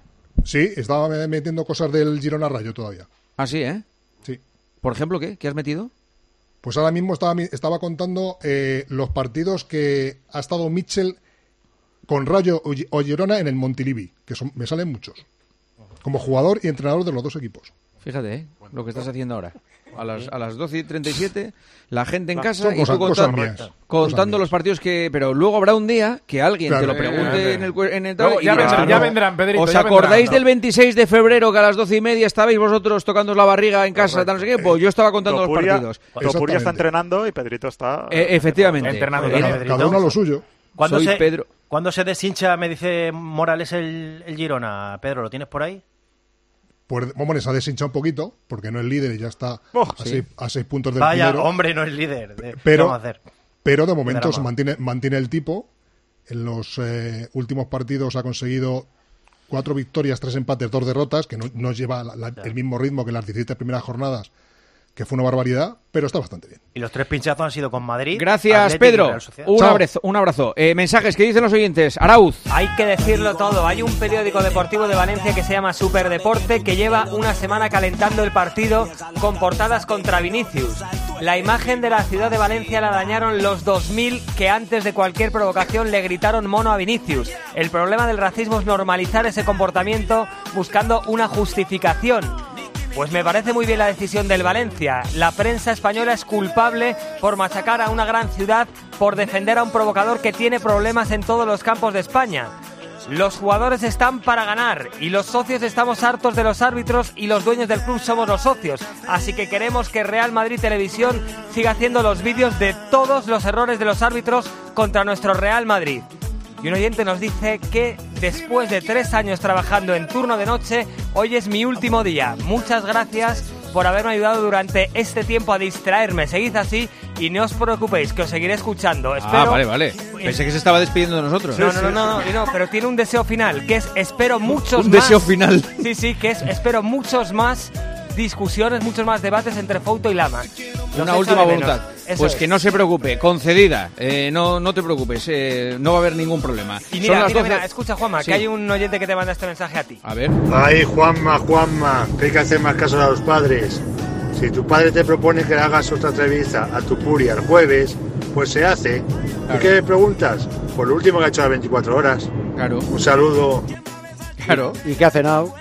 Claro, total. Pues eso se lo voy a preguntar, listo, se lo voy a preguntar, por supuesto. Claro, Claro. que sí. Hay que saber lo que ha cenado y ha desayunado, es la vida. Eso, eso es el ABC del periodismo radiofónico nocturno. 12 y 40. Es una técnica neoyorquina. Y esperemos, esperemos que Bueno, de den el Brunete, premio- casi- casi de el- Brunete, sí, más es que verdad. El Brunete. premio Primavera de Novela, que está con nosotros, que es Luis García, con su próximo libro que se llama Lor, que sale el 20 de marzo.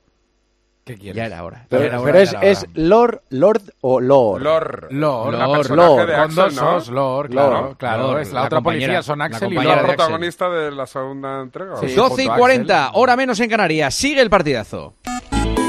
Sigue a Juanma Castaño en Twitter en arroba partidazo cope, en facebook.com barra el partidazo de cope y en Instagram partidazo cope.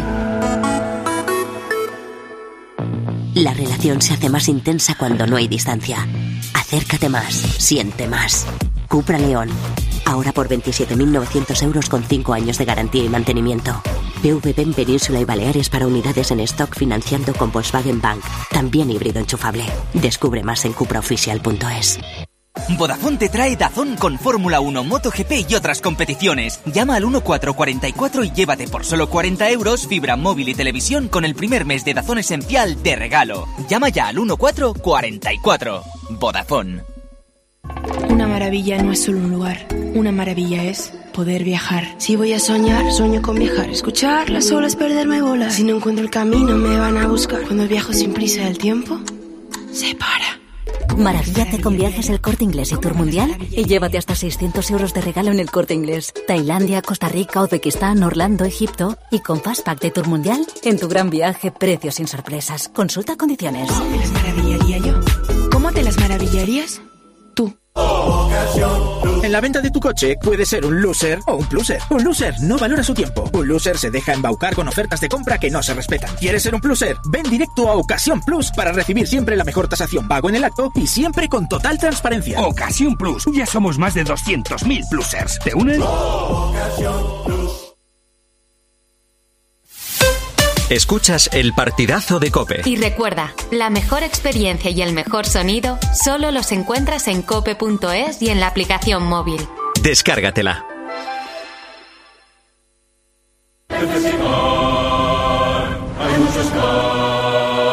En Flexicar hay muchos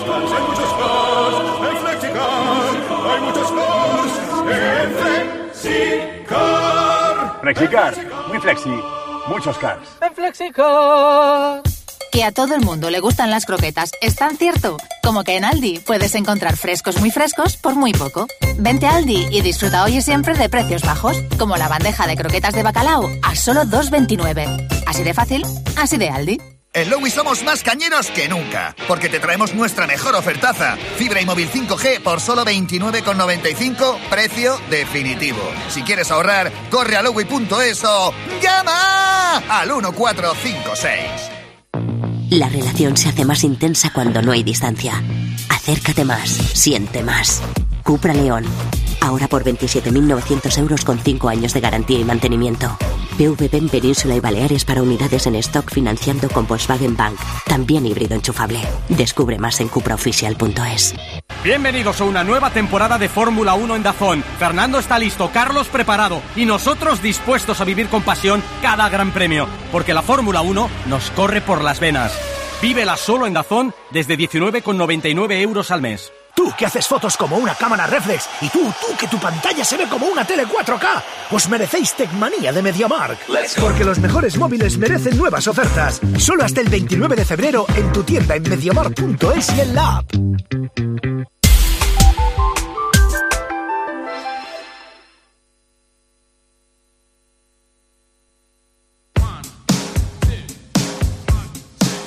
Juanma Castaño.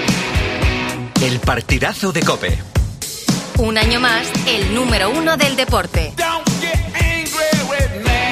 12 y 44, hora menos en Canarias. Hace mucho frío. Está nevando en buena parte de España. Cuidado si están en la carretera, compañeros camioneros sobre todo, que nos escuchan mucho. Cuidado, cuidado. Eh, Miguelito, antes de que te vayas, eh, lo de Davis, ¿acuerdo con Alfonso Davis del Real Madrid? ¿Y, y qué pasa con Modric? Bueno, eso dicen nuestros compañeros de Athletic. La verdad es que de Davis ya llegamos De Athletic hablando- es un es un es un medio de comunicación, no es no es que lo digan los del Athletic. No. Eh, vale, no, es que- vale, de, de lo- Athletic. Vale, vosotros, estas cosas que consideráis normales, Claro, yo creo que que, hay que hablarlas, porque no, no es que sea un medio, eh, un, eh, masificación en presencia española. De Athletic es un medio de comunicación más bien... Eh, eso, Paganini. ingleses. Internacional. Es internacional, ¿eh? Es Sí. internacional, muy prestigioso.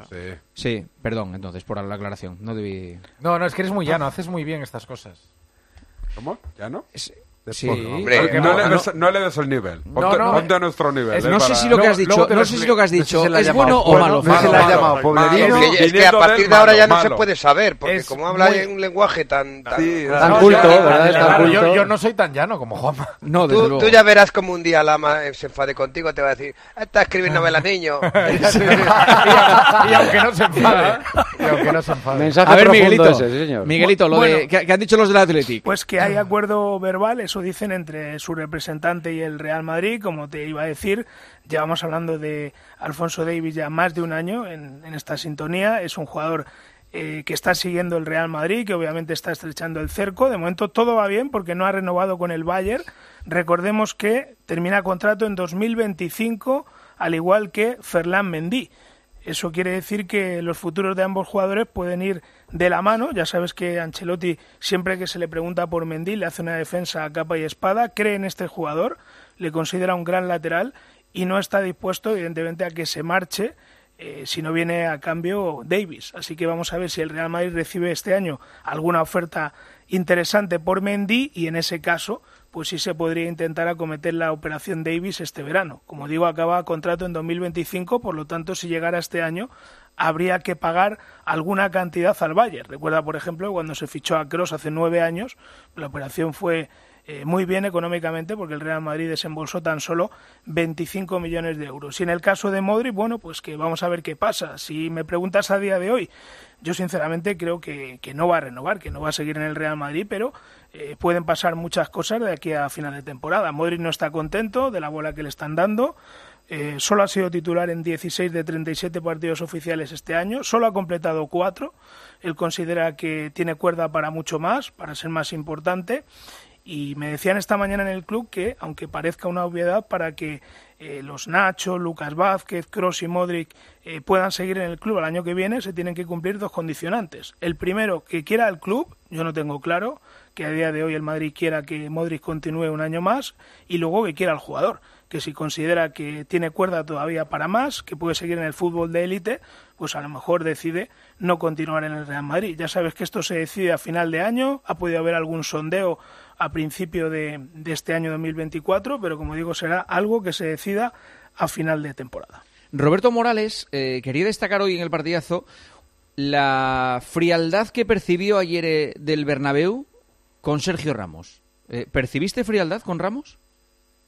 Bueno, tanta frialdad que hubo hasta algún, no sé ni cómo calificarlo, que le dedicó silbidos. O sea, no, no es referencia al madridismo porque fueron creo que 10, 12, pero hubo momentos en los que incluso escuché un silbido. Yo no esperaba las copas de Ramos, por supuesto, en el, césped, no esperaba ningún homenaje del club, pero sí esperaba más cariño y más calor a una leyenda. O sea, yo creo que es un futbolista que ha marcado una etapa en el Real Madrid, que es de los más grandes de su historia, creo que el defensor más grande de la historia del Real Madrid, no solo central, y eh, la frialdad marcó eh, el reencuentro. No, no creo que estuviese a la altura de lo que era Ramos para el Real Madrid y me demostró que su salida ha dejado heridas que, que no se han curado por parte de, de la grada, no solo de la directiva. Esperaba muchísimo más, o sea, esperaba algún gesto, por mínimo que fuese, alguna pancarta, algún cántico, eh, algo de la grada que le hiciese ver lo importante que ha sido para, para el Madrid. No solo me sorprendió a mí, o sea, el propio Ramos es el primero que se fue con un sentimiento de, de sorpresa de, de la frialdad que sintió en el Bernabéu. De todos por modos, me- las, las, no las leyendas después. tienen que pasar el tiempo y retirarse Exacto. para que sean considerables como Muy tal. ¿no? pronto todavía. ¿Eh? Pasó, por ejemplo, con Iker Casillas, que eres eh, leyenda, ahora, ahora mismo pasa Iker por Madrid y se abren las calles para que pase. Y sin embargo, pues en su marcha, pues eh, tuvo eh, menosprecios e insultos por parte de mucha gente. Sí, sí, es, es muy pronto todavía. Hace, eh, yo creo que pasa con muchos jugadores que de la forma que se van eh, de un club, eh, si vuelven al cabo de seis meses, un año o dos, pues a lo mejor no los aplaudes, hay frialdad, incluso hay pitos, pero pasan diez años y vamos, eh, le ponen un, tu nombre a, a una parte del estadio. Pero no pasa con es una todos, cuestión de, ¿eh? de perspectiva. Pero no, no- no- no pasa, no pasa siempre y no pasa con todos. y Eso yo creo que- depende, No, no, claro, de- depende eso, cómo eso te vas, claro, si eres un Messi jugador, o se, Iniesta, un pues, jugador claro. se marcha bien o mal de un club en función de si el club enciende o no el ventilador de la mierda. Es decir, si tú de un jugador dices que es un pesetero, que ha querido ganar mucho dinero, que, que ha puesto su nombre por encima del escudo, pues seguramente ese jugador a corto plazo se marcha mal. Después el tiempo cura todas las heridas, como en el tema de Casillas, pero en el tema Ramos, nadie en el club tuvo Hombre, ninguna intención de ponerle como la que se es iba que- porque quería mejorar deportivamente hablando. Ha habido más cariño con Arbeloa, ¿eh? bastante más que. Vamos, le que- cal- que- le colgaron ahí lo de eso eterno eso capitán, pero eso ¿no? es Eterno dramático, capitán, o sea, ¿no? eso- pero eso nos parece dramático. ¿Nos No. parece dramático? Sí, sí, a mí sí. A mí hay una cosa que me parece más dramática todavía, que eh, la afición del Bernabéu aplaudió a Mbappé con la camiseta del PSG, con el deseo de que se va a convertir en jugador del Real Madrid, que por fin se va a convertir, porque en aquel momento no se convirtió, Sí. y que una de sus leyendas eh, le trate con indiferencia. A, es mí eso me, a mí eso me parece dramático. Muy y, feo, muy y para feo. mí Ramos está a la altura de Iker, Casillas, Sí, de también, Raúl. ¿eh? de los más está a esa altura y yo estoy convencido que si Iker y Raúl eh, hubiesen tenido esta oportunidad de volver al Bernabéu, habrían sido tratados de una forma totalmente diferente a la que fue Es tratado que, Ramos ayer. es los que tiene más años- ascendencia ahora mismo en el actual madridismo Arbeloa que no Sergio Ramos o, o- o Casillas o, o Raúl se me apura. Y ha pasado tiempo para valorar la figura de Ramos, no han pasado seis meses ni un año. Eh, Ramos no pisaba el Bernabéu desde hace cuatro años y También no se ponía la que- camiseta desde hace tres. Bueno, pero también es verdad que el Madrid estaba metido en ganar su partido, eh, que no quería eh, antes de eh, empezar, entretenimientos Juanma, claro. con historias. Un bueno, mínimo pero- detalle antes de Sí, empezar sí, el partido. dos minutos. Luego, luego empieza y, y de- y como, Bueno, el como detalle- si no le tratas bien cuando está en el la- partido. en la- No- la alineación se le- En la alineación se le dejó el Bueno, último un y mínimo pusieron detalle el nombre en el marcador y que se sepa poco lo entiendo. No, no, entiendo que no sepa poco el detalle, pero que un mínimo detalle hubo. Pero yo, no estoy, yo no estoy de acuerdo con que dentro de 10 años se le pondrá una estatua. ¿Qué va? Sí, de- no, esto irá menguando, irá menos cada vez, cada vez más. No. Claro, porque, hombre, han pasado dos años. Es la primera vez que vas al, al Bernabéu. Es Y- poco, y- ¿eh? y- pero, pero ¿qué tiempo te necesitas para reconocer lo que ha sido Sergio Ramos para el Real Madrid? ¿Diez años se que estar que yo pensando? creo que Eso está, vamos, eh, los datos están digo- ahí. yo te digo que la el ascendencia grueso- que ha tenido este jugador en el Madrid es evidente, la hemos visto todos. La hemos... Ino- inolvidable. Claro, Pero ¿qué- más qué- qué veces tiene que esperar otros ocho ver, años para darte cuenta? Ah, qué importante fue, yo- vale. yo te El recuerdo- grueso, eh, Santi. el grueso de los madridistas saben perfectamente quién es Sergio Ramos. Hombre, por El supuesto. los madridistas. Vamos a empezar por ahí.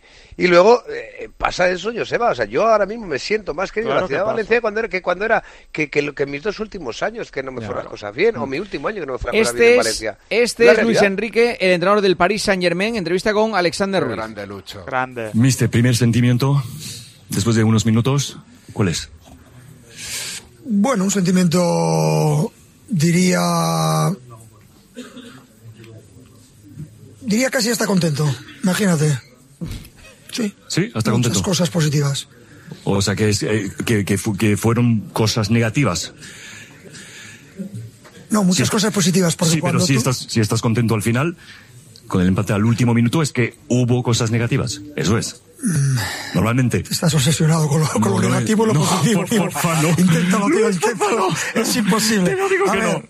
Visualiza, Te lo meta- juro respira, que respira. Estoy respirando al fondo. ima- ima- imagínate un sol, unas, el cielo ¿Cuál, azul. cuál, cuál, imagínate el sol, el cielo azul. Cierra los ojos, cierra, sí, hazlo. porfa. Sí, por favor, hazlo, Por favor. hazlo, hazlo, que te vendrá bien. Que respira. ¿Cómo está de la cabeza eh, Luis Enrique? Muy están los dos. ¿eh? Ah, bien, están los muy- dos. Muy simpático, hombre. Por favor, Juanma, ¿cómo se nota que te cae mal? Venga, hombre. No, no, simpático. a mí no, me, a mí no me cae mal. No, de verdad, Has ¿eh? puesto una cara, vamos, es súper gracioso. Hay que contar que esto viene Esto lo ya- hace Marcelino y te. De, de- viene, te- viene, de, viene de lejos, viene de Eh, lejos. De cuando no, tuvo una entrevista a pie de campo con Esta Alexander relación, Ruiz. sí, bien. Que lo- ya le dijo lo, en de es que tú solo, solo buscas lo negativo. Sí, Pero ahí fue- aquello fue muy tenso, ¿eh? Sí. Esto no, esto no fue tan tenso. Pero bueno, Luis Enrique siendo Luis Enrique, de todas maneras no fue tenso. Fue simpática. Pues fue simpático, pero tenso. Vale, era Axel. Entonces me cae bien. Seguro. Entonces me cae bien. Estos son Imanol Alguacil y Javier Aguirre, los dos entrenadores que mañana buscan un puesto en la final de la Copa del Rey. Espero que, que mañana el, el Real se, se caiga. Espero una vez más, porque yo al chofer le voy a decir que, que intente ir por la Avenida Madrid, que exista el recibimiento que, que se nos hizo el día del Mirandés, porque ahí también se empieza a ganar el partido. Espero que el público esté como en las grandes citas con, nosotros y ese ambientazo va a ser un plus para todos los jugadores. Me daría mucho gusto porque sería una manera de, de agradecer el gesto que tuvo Mallorca conmigo, de ficharme, de estaba yo sin trabajo, había ganado el último título en Monterrey, en México, no había terminado la temporada y me llamó Mallorca, entonces eh, es una manera de agradecerle eh, la confianza que me han tenido. El partido es a las nueve y media. Joseba, ¿tienes buenas vibraciones o te da miedo el estado de la Real? Mucho. Mucho miedo. Mucho, sí, sí, sí. sí además, yo creo que el Mallorca, a pesar de que en la Liga eh, la situación de la Real es mucho mejor que, que la del Mallorca, yo creo que ahora mismo el Mallorca llega con más convicción que, que la Real a ese partido. La Real está sembrada de, de- de dudas. El partido contra el Villarreal fue malísimo. Y vamos a ver, me imagino que se agarrará mucha gente a la recuperación de Oyarzabal para tratar de, de sacar esto adelante. Marco Antonio Sande, Donosti, muy buenas. Gabón, buenas noches. Jordi Jiménez, de Mallorca. Hola Jordi, ¿qué tal? Muy buenas. Muy buenas, ¿qué tal? Marco, ¿tiempo de perros en Donosti o, o- o cómo está la cosa? Sí, no, es, eh, solo hay que ver a la Real Sociedad en los últimos partidos, ¿no? Ha perdido cuajo, ha No, perdido si decía si llovía. Digo si llueve, si, si- si hace ah, frío me estás hablando del, juego- del juego de la Real que está No, como hombre, joder. No, no, está No, hombre. lloviendo, lloviendo. De hecho, Euskalmet ha anunciado y el gobierno vasco que van a tomar medidas eh, contra problemas de inundaciones y demás. Ha llovido muchísimo y se prevé que va a llover mucho más. O sea que el tiempo está más o menos, como te decía, como el juego de la Real Sociedad, que ha perdido cuajo y que ha perdido frescura. Sí, sí. Eh, tiene que hacer algo la Real para, para salir de este momento en el que, en el que está. ¿Va, va, va a tocar algo, Imanol? Bueno, la primera medida es Mikel Oyarzábal, que nosotros ya le llamamos por aquí el señor Lobo solucionó problemas porque la delantera es el gran fiasco de este equipo. O sea, tú ten en cuenta que Carlos Fernández está lesionado, lleva tres goles, Sadik lleva dos, dos golazos, eso sí, ¿eh? pero salen caros de, cuidado porque mete eh, golazos, pero solo dos desde que ha llegado. Y luego Andrés Silva que lleva un gol contra el Andrax. Ese es el bagaje de los delanteros centros de la Real Sociedad. Así que Mikel Oyarzábal es la gran esperanza, que es el que lleva una docena de goles, ocho en Liga, dos en Champions y dos en Copa. Lo que pasa que la incógnita está en ver cómo llega. Lleva mucho tiempo sin entrenar con el grupo, que nosotros sepamos, y otra cuestión que hay que tener muy en cuenta es que la sensación que nos da es que han puesto los huevos en esta cesta, ¿no? Que va a que Mikel Oyarzábal salga mañana de titular incluso. Eh, ¿Está para jugar 90 minutos? Posiblemente no, pero hasta que le dé el cuerpo, porque sin duda él se ha convertido en la gran esperanza de este equipo. Jordi Jiménez. Bueno, pues el Mallorca que ha viajado con la única ausencia de, Pablo Mafeo, el resto están todos disponibles. Creo que va a estar el portero de la Copa, creéis que lo ha venido haciendo muy bien. Tengo más dudas en cuanto a la delantera, si el delantero de la Copa, Abdón, o bien tira por el delantero de la Liga, Muriki, o los junta a los dos. Algo nada descabellado que juegue con Abdón y, y Muriki arriba. Y bueno, por dar tranquilidad a Joseba y a Marco, que no se preocupen, que el Mallorca lleva 11 partidos sin ganarle a la Real Sociedad y que además las últimas nueve visitas a Noeta del Mallorca no ha marcado un gol. O sea que de momento los, los precedentes dan como favorito a la Real Sociedad claramente. No va a estar solo el equipo. La verdad es que da gusto iros. Eh, yo os llevaría a los dos de motivadores al vestuario. Tú, tú al del Mallorca y, y Marco al de la Real, macho. O sea, Pasando verdad, la presión ¿eh? al rival. los Hombre, a dos. ver, tú Estáis coges- vosotros como para hacer la información tú- del Sporting, tío. Si vais No, sin porque-. Juanma, el te favorito decimos la realidad, Real. no te vamos a contar mentiras. Y tú coges a la Real no. Sociedad que avasalló al Benfica. ¿Te acuerdas de aquel partido contra el Benfica? Contra el Inter, contra el Salzburgo. Bueno, pues de momento no queda ni media ola de esa Real Sociedad. eh, por eso tiene que recuperarse y por eso te digo que los huevos los van a dejar en esta cesta. Tú ten en cuenta que cualquier jugador de la Real Sociedad sabe que mañana, mañana es el billete para Europa seguro, porque si dejan fuera al Mallorca se meten en Europa, el billete para Arabia y el billete para salvar la temporada. Imagínate la importancia que tiene el partido de mañana, pero llegan en su peor momento. Eso es una realidad, en su peor momento. Vale. Mañana nos contáis. Eh, Jordi, Marco, un abrazo. Un abrazo, Agur. Un abrazo. Mensajes. ¿Qué dicen los oyentes que están escuchando el partidazo? Arauz. Sergio Ramos echó un pulso al club y lo perdió y eso la gente no lo olvida. Eh, Sergio Ramos ha hablado esta misma temporada del trato arbitral y dio a entender que le beneficiaban cuando estuvo en el Madrid y que no sucede lo mismo en el Sevilla. Y el Bernabéu no olvida. Más adelante las cosas volverán a su cauce. He empezado a escuchar a Pedrito y cuando he terminado he aparecido en 1840. No le gusta nada moderno, todo lo pasado le parece mejor. Y eso lo siento, pero no es así. Eh, Pedrito Martín va a, pe- eh, va a pedir un día que se juegue con un mi casa y que los aficionados vean el fútbol de pie. Ah, y que vuelva a la Copa de Europa al tiempo. Me han subido 200 euros al mes la hipoteca, tengo el coche en el taller y una fuga de agua en el baño, pero no había caído en la cuenta de la posibilidad de que un penalti lanzado por mi equipo rebote en el larguero, pegue en la cámara aérea y el balón acabe en nuestra portería. Pedrito, estos disgustos no, por favor. Y otro oyente corregía a Pedrito que esto no es fácil y lo he comprobado y es verdad. Decirle a Pedrito Martín que no se entera de nada. El 1 de noviembre de 2020 se cayó una Spider en un Betis Elche en el Benito Villamarín. Sí, es verdad, me lo acaba de mandar Pedrito Martín. Ahora este es un mensaje de Isaac Avilés y luego ya hablaremos con Antoñito Ruiz. B365 te ofrece el avance del resto del programa, hoy lunes, con kilómetro 42. En B365 hacen que cada momento importe, cada partido, cada punto, cada jugada y cada gol. Los que pasan a la historia y los que pasan desapercibidos. No importa el momento, no importa el deporte. B365 marca la diferencia. Recuerda, solo para mayores de 18 años. Juega con responsabilidad. En Bet365 marcamos la diferencia. Por eso presentamos Crear Apuesta Plus. Hacer tus combinadas será muy fácil. Los grandes partidos y los mercados más interesantes en el mismo sitio. Prueba Crear Apuesta Plus y sabrás por qué Bet365 marca la diferencia. Recuerda, solo para mayores de 18 años, juega con responsabilidad. Juanma Castaño, El partidazo de Cope. el número uno del deporte. ¿Buscas diversión? A las 10 de la mañana la tienes asegurada en Herrera en Cope. Buenos días, buenos días, buenos días. Buenos días. Muy buena, amigo, muy buena. Bueno, ¿Cómo fue su caso? Fue una serpiente, a mí no me picó, a mí me mordió. De gordo sería como una escoba. Pero ¿y luego fue al hospital? ¿Era venenosa o simplemente Eh, el, mor- el mordisquín? No tengo ni idea, yo me hice, así- me hice un poquito de sangre aquí en el dedo, una medida de sangre me lo desinfecté, pero Escucha Herrera en Cope. De lunes a viernes de 6 a 1 del mediodía. Hace nada eras un bebé. Y mírate, todo un hombre. Con tu trabajo, tus amigos, tu casa. Ay, estoy muy, muy orgulloso de ti, hijo mío. Gracias. ¿Puede arreglar la cisterna o...? Tengo que encargar una pieza, pero sí, hijo mío, sí. Por 17 millones de euros uno se hace padre de quien sea. Ya está a la venta el cupón del Extra Día del Padre de la ONCE. El 19 de marzo, 17 millones de euros. Extra Día del Padre de la ONCE. Ahora cualquiera quiere ser padre. A todos los que jugáis a la 11, bien jugado. Juega responsablemente y solo si eres mayor de edad. Y en esta esquina del ring y respaldando al campeón del peso pluma Ilia Topuria, los huevos frescos de la granja Rujamar, los huevos de gallinas libres. Rujamar no solo ama a sus gallinas y el bienestar animal, ama a sus deportistas, patrocinando deportistas y deporte inclusivo. Huevos frescos con compromiso deportivo. Vodafone te trae Dazón con Fórmula 1, MotoGP y otras competiciones. Llama al 1444 y llévate por solo 40 euros fibra móvil y televisión con el primer mes de Dazón Esencial de regalo. Llama ya al 1444. Vodafone.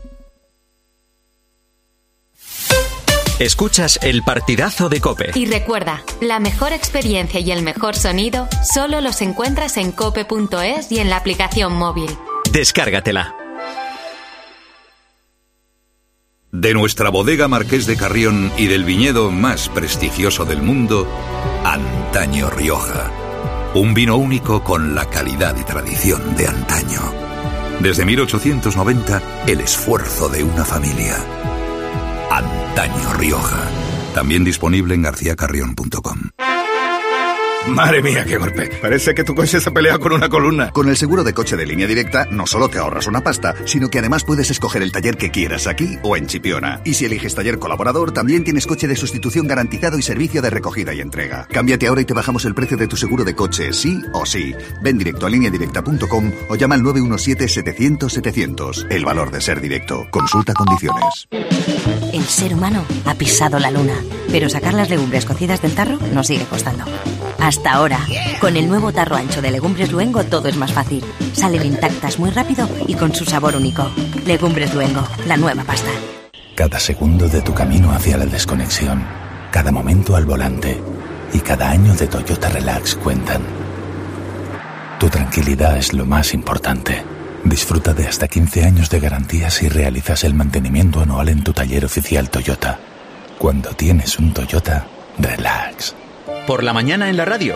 La última hora y el rigor de Carlos Herrera. Que las comunidades infrafinanciadas se pongan de acuerdo para reclamar conjuntamente una reparación económica, pues hombre, tampoco es para que se extrañe nadie, ¿no? Sin embargo, De lunes a viernes desde las 6 de la mañana, todo pasa en Herrera en Cope.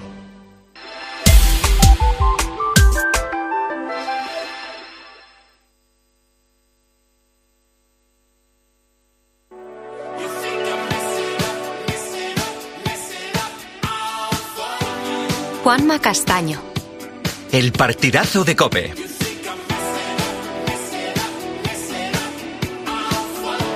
El número uno del deporte. Tramo final del partidazo. Dice Antoñito Ruiz que lo tiene complicado Grisman para jugar el jueves en Bilbao. Hola Antoñito, muy buenas. Hola, hola Juanma. Hola. Sí, a día de hoy. ¿Juanmas? eh, Juanmas. Juanmas. ¿Hay muchos? Sí, chiquitines. Sí. No, pónmelos. Juanma en singular. Sí. eh. Digo que a día de hoy eh, lo que me llega de, de dentro, los inputs de dentro. Inputs. Inputs. Inputs. Inputs, como Inputs Elena. De, de dentro, como Elena. Elena y yo tenemos buenos inputs en muchos sitios. Eh, lo que me llega de dentro a día de hoy no es optimismo precisamente porque eh, Griezmann, que ha empezado ya a partir de hoy la cuenta atrás con eh, tratamiento específico, ya lo venía haciendo, pero hoy ya específico y, y- y muy intenso para intentar recuperarse, digo que tiene todavía mucha hinchazón, el dolor no ha remitido y le condiciona el trabajo, eh, pero quedan tres días, quedan tres días y vamos a vamos a ver, vamos a ver qué pasa. A, día de hoy eh, impera el pesimismo, porque además aunque llegue parece difícil que pueda llegar para ser titular, Eh, como mucho como mucho. Podría llegar para ir convocado y ver en qué momento y en qué situación le puede utilizar el, el Cholo. Pero llámame loco, yo a este Atlético Madrid, que lo llevo viendo muchas, muchas lunas, eh, yo apuesto por este Atlético Madrid porque siempre que nadie da un duro por él, siempre que nadie apuesta por él, siempre que parece la víctima propiciatoria en un duelo como el que viene el jueves, el Atlético se levanta y puede sorprender por ahí y por lo que me cuentan de lo que sienten los jugadores con ese partido, yo entiendo que, que tiene más chance el, el Atlético de Madrid de la que todo el mundo le da. Sin Grisman menos, ¿eh? Mucha menos, claro, sin Griezmann mucha menos. Pero en ese partido ya no, no tiene mucho que ver, para mí, ¿eh? no va a tener mucho que ver el fútbol. Va a tener mucho que ver eh, eh, cosas que el Atlético pone cuando gana eh, y no pone cuando viaja lejos del metropolitano. Y estoy hablando de una actitud, de una intensidad, de una presión, de un ritmo alto, eh, de no dormirse, de estar atento, de concentrado, de no regalar, de no perdonar, de no eh, darle al rival el pasillo para que te gane. Todo eso, que el Atlético lo ha hecho en grandes citas, que yo recuerdo como la de Liverpool, que iba prácticamente desahuciado, otra de Oporto, que iba desahuciado. Bueno, eh, eh, yo apelo a eso y sé que este equipo lo, lo tiene. Ahora, sin Griezmann, pues es más difícil todavía. Más difícil todavía. Oye, me gustaría un juego, o de proponerte un juego, eh, Sí. que hicieras Bueno, eh, con los es buena hora. contertulios eh, nuestros, muy rápido. A ver si Eh, te valen a- los que están hoy. A ver si a- te valen. Sí, a mí me valen todos, siempre. Si yo soy humilde, yo soy perfil bajo, siempre por debajo de todos.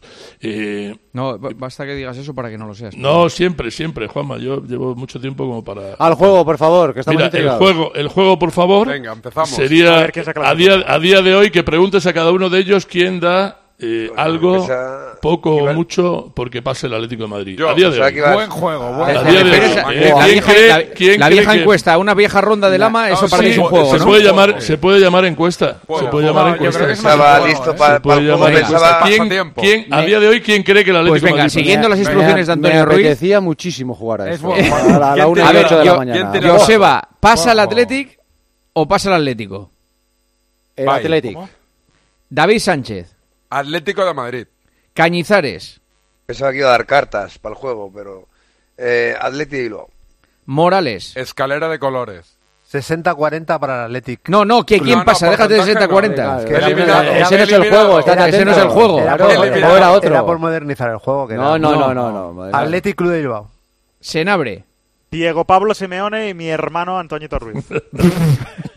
Luis, eh, es, eh, este, es, es, esa pareja de hermanos es muy rara también. ¿eh? Antoñito sí, sí, Senabre es, muy, un, es un puente aéreo, es un puente aéreo. Magnífico juego, ¿eh? Luis García. Athletic Club de Bilbao. Muy ¿Quién ha ganado? Fouti. Pregúntale a Antoñito, no voy a ser que nos Pero alguien apunta, nosotros. ¿Cómo, Fouti? ¿Cómo, va, ¿Cómo, va? ¿Cómo, va, la encuesta? Paso. 4-2 para el Atlético de Bilbao. 4-2 para el Atlético de Bilbao, pues el Atlético de Madrid, para compensar. Cuatro. No, no, que digas lo que piensas, que claro, déjate, déjate, siempre juego. estás haciendo el, el, el indio con las opiniones. Eh, para, no mojarse, para no mojarse, Yo estoy siempre con Antonio Ruiz, el Atleti. Vale, perfecto. No, si es simplemente para que quede constancia. No, era un juego. No, pero que dilo tú también, Antoñito, no vaya a ser que nos equivoquemos nosotros, que joder, tú no has dicho nada y no te vas a equivocar. Cállate, juego tuyo, Antonio. Cállate, cállate, pero si lo he dicho hace. Moderador. Eh. No, no, no, tú no has dicho. Tú has he dicho, que, ahora que nadie da un duro, yo apuesto por el Atlético de Madrid. Vale, creo. Claro. ¿Y tú, Juanma? Juanma, tú. Me quedo tranquilo. Yo apuesto, creo que va a pasar el Atlético Club.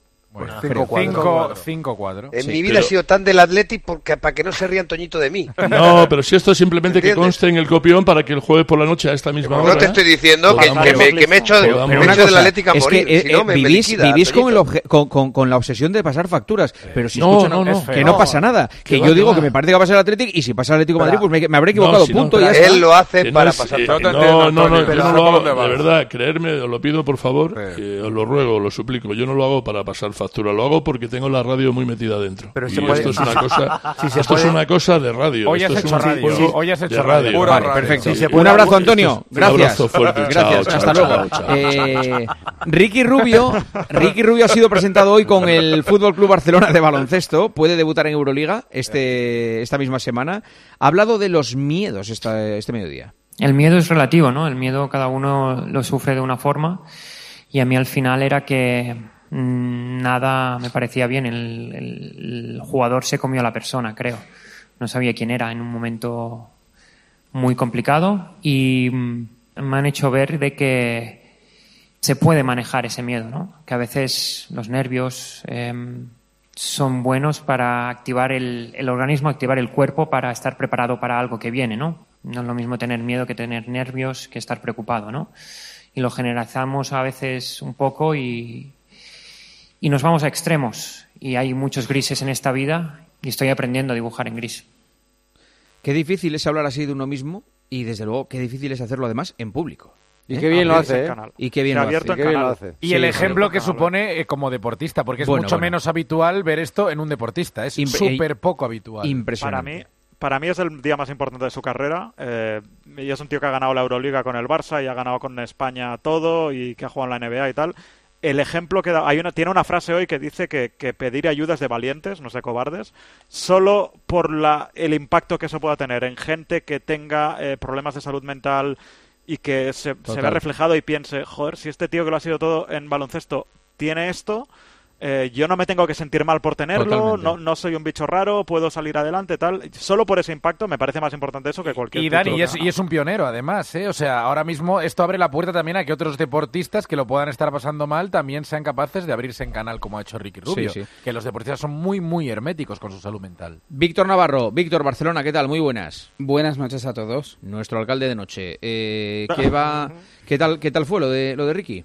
Y pues espectacular es que escucharle, o sea, él ha salido, ha empezado el acto en el auditorio del Camp Nou, que por cierto era curioso porque se ha repetido la misma escena de hace 14 años, cuando Cubéis, que es el hombre que ahora los que lo están viendo en pantalla es el del pelo blanco, hace 14 años era el directivo responsable del Barça, de, del Barça de básquet, hoy también es el directivo responsable del Barça de básquet, estaba Laporta y el número 9, y Ricky con la camiseta del número 9, pues se ha repetido 14 años después esa imagen y además de todo lo que habéis dicho de Ricky, él ha dicho que es muy importante a veces un abrazo, un estoy aquí, un cómo estás, simplemente estas cosas, es muy importante y a veces necesario y avisado de que si alguien ve a alguien que está a su lado tiene algún síntoma o le ve mm, bajo de ánimos o le ve que podría tener algún problema de salud mental, que se acerque a esa persona. Y entonces ha sido muy importante escucharle y ha estado siete minutos y medio antes de empezar el acto hablando, donde ha dado las gracias al Barça de básquet, ha dado las gracias a Scariolo, ha contado cómo entró en el despacho de Scariolo y habló con él, y ha dado las gracias a Cleveland y ha contado también una cosa muy importante, que es la decisión que tuvo, imagínate un jugador de básquet como él, de, de que estaba jugando en Cleveland, de decir, no, yo me tengo que, de, que ir de Estados Unidos, tengo que volver a mi casa y tengo que encontrarme y tengo que volver con mi gente. Y se fue de Cleveland, de Estados Unidos, de la NBA, y volvió a su casa y ha estado aquí más de, más de medio año hasta que por fin se ha visto en condiciones y ahora ha firmado lo que queda de temporada con el Barça y hay una cláusula por si en algún momento pues vuelve a no encontrarse, pues le dejarán evidentemente que, que se vaya y que lo primero será él. Así que ahí hemos visto a Ricky pues de nuevo 14 años después con la camiseta del Barça presentándose. Muy bien, Ricky, y muy bien el Barça. Gracias, Víctor. Un abrazo. Un abrazo. Se queda solo Joseba, eh, que voy a hablar eh, ahora voy a hablar con Carlos Miquel y luego tengo el kilómetro. El resto eh, estáis eh, Hala, iros ya. li- Despedidos. listos de papeles, Muy ¿vale? bien, un abrazo. abrazo, Bueno, compañeros. un abrazo. Hasta luego. Gracias. Ahora llega Carlos Miquel. El próximo lunes vuelve Lobato al partidazo porque arranca este fin de semana la temporada de Fórmula 1. Eh, hoy, a modo de titular de Flash, Carlos Miquel, ¿qué ha dicho Piastri eh, de Fernando Sí, ¿qué Alonso? tal? ¿Qué tal? Buenas Muy noches, buenas. Juanma. Sí, pues lo que ha dicho es, es curioso. Eh, Oscar Piastri, joven piloto de McLaren, es, eh, su manager es Mark Webber, amigo de Fernando Alonso y amigo de Flavio Briatore, que es el, mentor de- del piloto asturiano.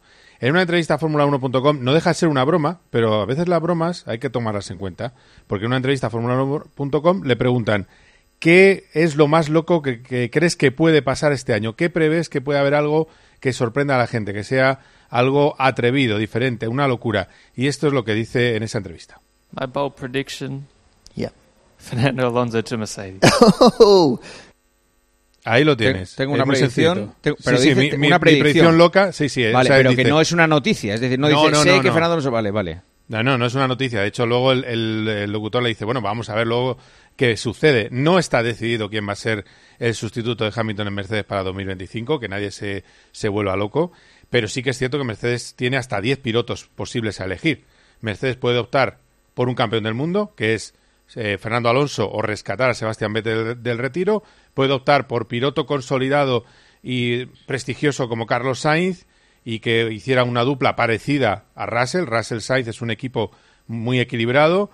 Puede optar por alguien que sea de su, de su cuadra de pilotos, es decir, puede optar por Esteban Ocon o subir un joven piloto, estilo lo que hizo eh, Red Bull con Verstappen, Kimi Antonelli, que solo tiene 17 años. Así que hay que tener paciencia, pero ojo que es una de las grandes, de los grandes puntos de interés de esta temporada, saber quién va a estar en Mercedes en 2025. Gracias, Carlos. Un abrazo. Abrazo, chao. Ahora llega el kilómetro con Joseba Larrañaga y Chemita Martínez.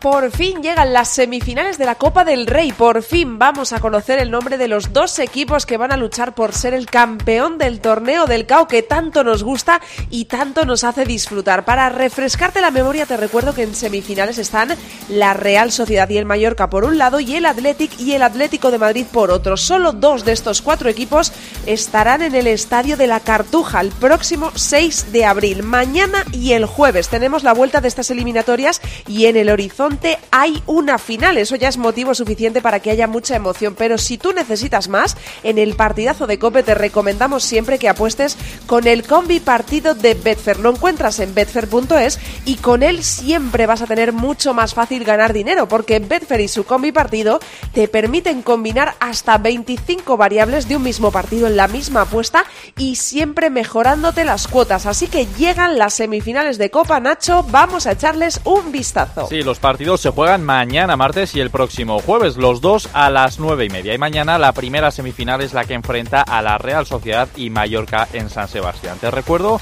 que en la ida en Somois el resultado fue de empate a cero, así que está todo por decidir. Qué bonito cuando una eliminatoria llega al partido de vuelta con un resultado abierto para que todo pueda pasar y cualquiera pueda plantarse en la gran final de la Copa del Rey. Lo cierto es que en la liga ambos luchan por un objetivo bastante diferente. Pero ahora es el mismo, una final. Así que vamos a apostar en este Real Sociedad Mallorca en el combi partido, que ya sabes que nos permite combinar hasta 25 variables de un mismo encuentro en la misma apuesta y con mejores cuotas. Voy a apostar por una victoria de la Real Sociedad que juega en casa en un partido de menos de 2,5 goles y que marca el japonés de la Real Sociedad 10 euros pueden hacerte ganar 91. Y el jueves, segunda semifinal con dos pesos pesados, el Athletic Club y el Atlético de Madrid. El encuentro se juega en San Mamés tras la victoria de los vascos en el Metropolitano por 1-0. Eso convierte al Athletic en ligero favorito porque juega en casa y además con la ventaja en el marcador. Recordemos además que viene con pique extradeportivo esta final por el asunto de los descansos y el cruce de declaraciones entre los entrenadores. Vamos a apostar a Betfair y al combi partido en este encuentro. Creo que gana el Atlético de Madrid, remonta la eliminatoria y que anotan los dos equipos. Solo con estas dos variables, 10 euros, pueden darte unas ganancias potenciales de 60. Así funciona el combi partido de Betfair. Visita betfair.es para más información y crea tu suerte. Recuerda que este es un mensaje solo para mayores de 18 años. Juega con responsabilidad. A todos nos gusta la emoción de antes de un partido, el debate, la anticipación. Aumenta aún más esa emoción con el combi partido de Betfair. Apuesta más cosas en el mismo partido, como el resultado los goles totales y los goleadores, en una apuesta y con mayores cuotas. El combipartido de Betfair. Este es un mensaje solo para mayores de 18 años. Juega con responsabilidad.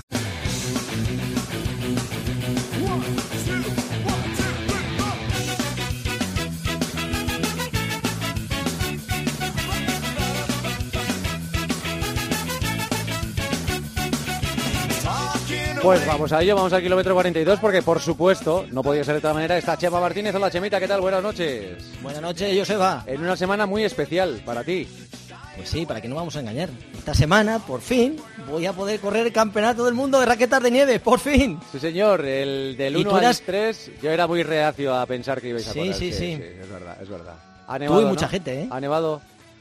Ha nevado, Ha nevado. y está cayendo una que no veas. Ah, Vamos a tener que llevar hasta las cadenas para poder subir ahí a, a picos de Europa porque sí que está nevando, las predicciones se han cumplido y vamos a tener campeonato, así que voy a tener que sacar mis bonitas raquetas de nieve y, y a competir, lógicamente, en un campeonato del mundo que me hace ilusión, Joseba, a pesar de los años, el poder competir en una carrera como esta, en, aunque sea una modalidad diferente, una, una disciplina a la cual no estaba acostumbrado, pues ser internacional y competir en un campeonato del mundo, pues me motiva y haré todo lo que pueda con las raquetas y veremos de lo que soy capaz. ¿Cuántos sois en Próximo el equipo? En Sí, es del 1 al 3, la prueba vuestra es el campeonato del mundo absoluto, es el, el sábado. El sábado, el sábado. ¿A primera hora de la mañana? ¿A qué hora es? Creo que es a las 3 de la tarde. Ah, no es estoy 3 de la tarde, vale, vale, sí, vale, vale, creo que sí, o sea que, que, una, que para que dé tiempo, porque al final la logística no es sencilla, porque tiene que subir de todo el mundo en el teleférico, tiene que estar a- arriba en picos, ¿no? Y, y resulta un poquito la logística diferente, eh, ya que no es un, un lugar que pueda ser de, de fácil acceso, ¿no? O sea que se va con el, el telesilla, ¿no? Pero, pero bueno, que, que re- requiere un poco de logística. Muy bien. Eh, tú te vas el jueves para allí y tenemos que ir ahí. Esto es la zona más cercana habitada, digamos, es Liébana, ¿no? Por- por- para que la gente Bueno, es todo el. Valle de Liébana, Sí. pero está Fuente D, está por ahí Espinama, está Potes también relativamente cerca. En Potes creo que es la cena, la cena de después de... de Ahí eso seguro, eso, seguro. Y la, y la fiesta creo que también es por ahí. O sea que, y bueno, y el desfile, que hay hasta desfile, que tienen preparado un desfile para el viernes eh, increíble, con sorpresas y veremos lo que, lo que nos depara la organización. Vale, vale. ¿Cuántos sois en el equipo? Pues creo que somos eh, tres hombres y, y cuatro mujeres, creo que son. O sea, la Y- delegación española está compuesta por siete corredores. Sí. Vale, vale.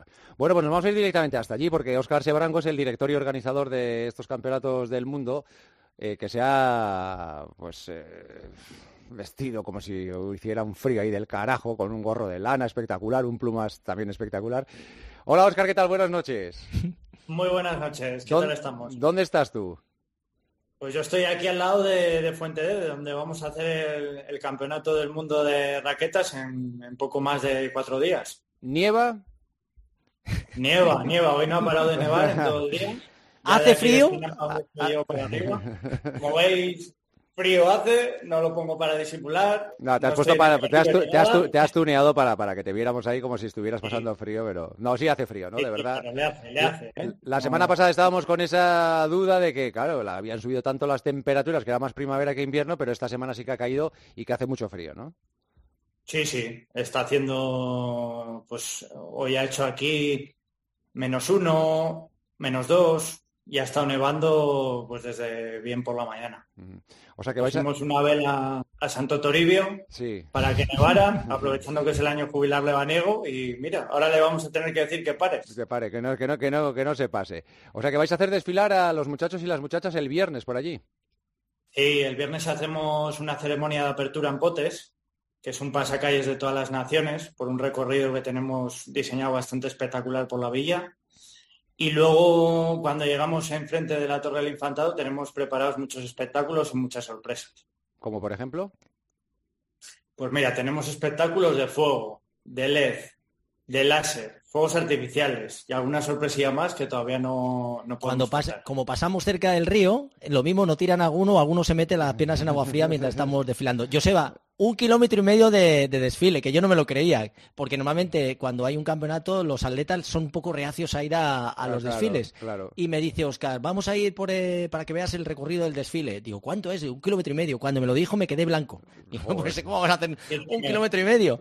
Y eh, tengo que reconocer que el paseo fue espectacular. No conocía Potes y pegarte un paseíto con toda la gente, con las luces, como está, bueno, un lugar increíble. Así que lo disfrutaremos eh, el viernes y con todos esos espectáculos y las sorpresas. ¿Cuántos participantes, eh, Oscar, y de, y de cuántos países? Pues mira, en, en la carrera tenemos a 200 corredores de, no sé si ahora mismo son 12 o 13 países. Y para la raquetada nocturna tenemos a 400, que es el máximo que tenemos por el Parque Nacional y por la capacidad del teleférico de Fuente D. Es que eso es lo que te iba a preguntar. ¿Qué es esto de la raquetada nocturna? Pues el mismo día de la competición hacemos una raquetada nocturna, está el teleférico abierto en horas que normalmente no está abierto para poder dar acceso a esta, a esta gente que va a hacer la marcha y luego para bajarlos.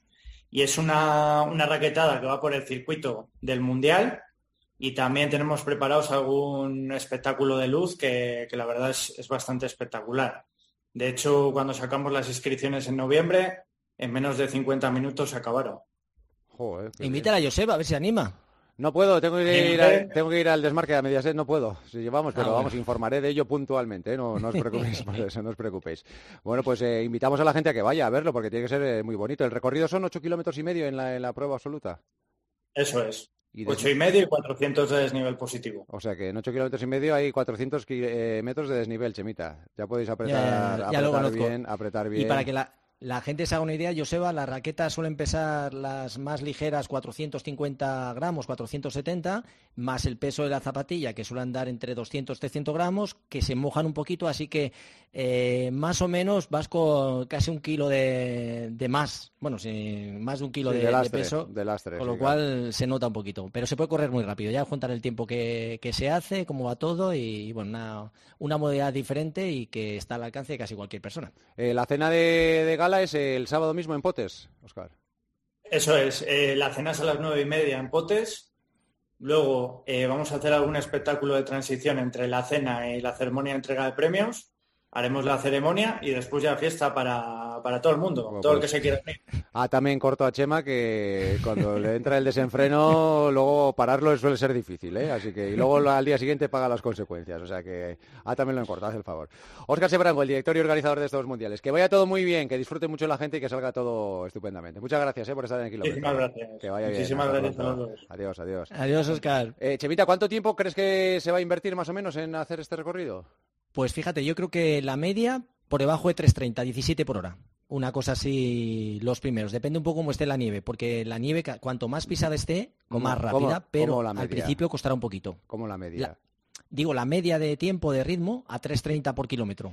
¿3.30? Una media- Sí, sí, a 17 por ¿Con hora. las raquetas encima de la nieve? Con las raquetas, sí.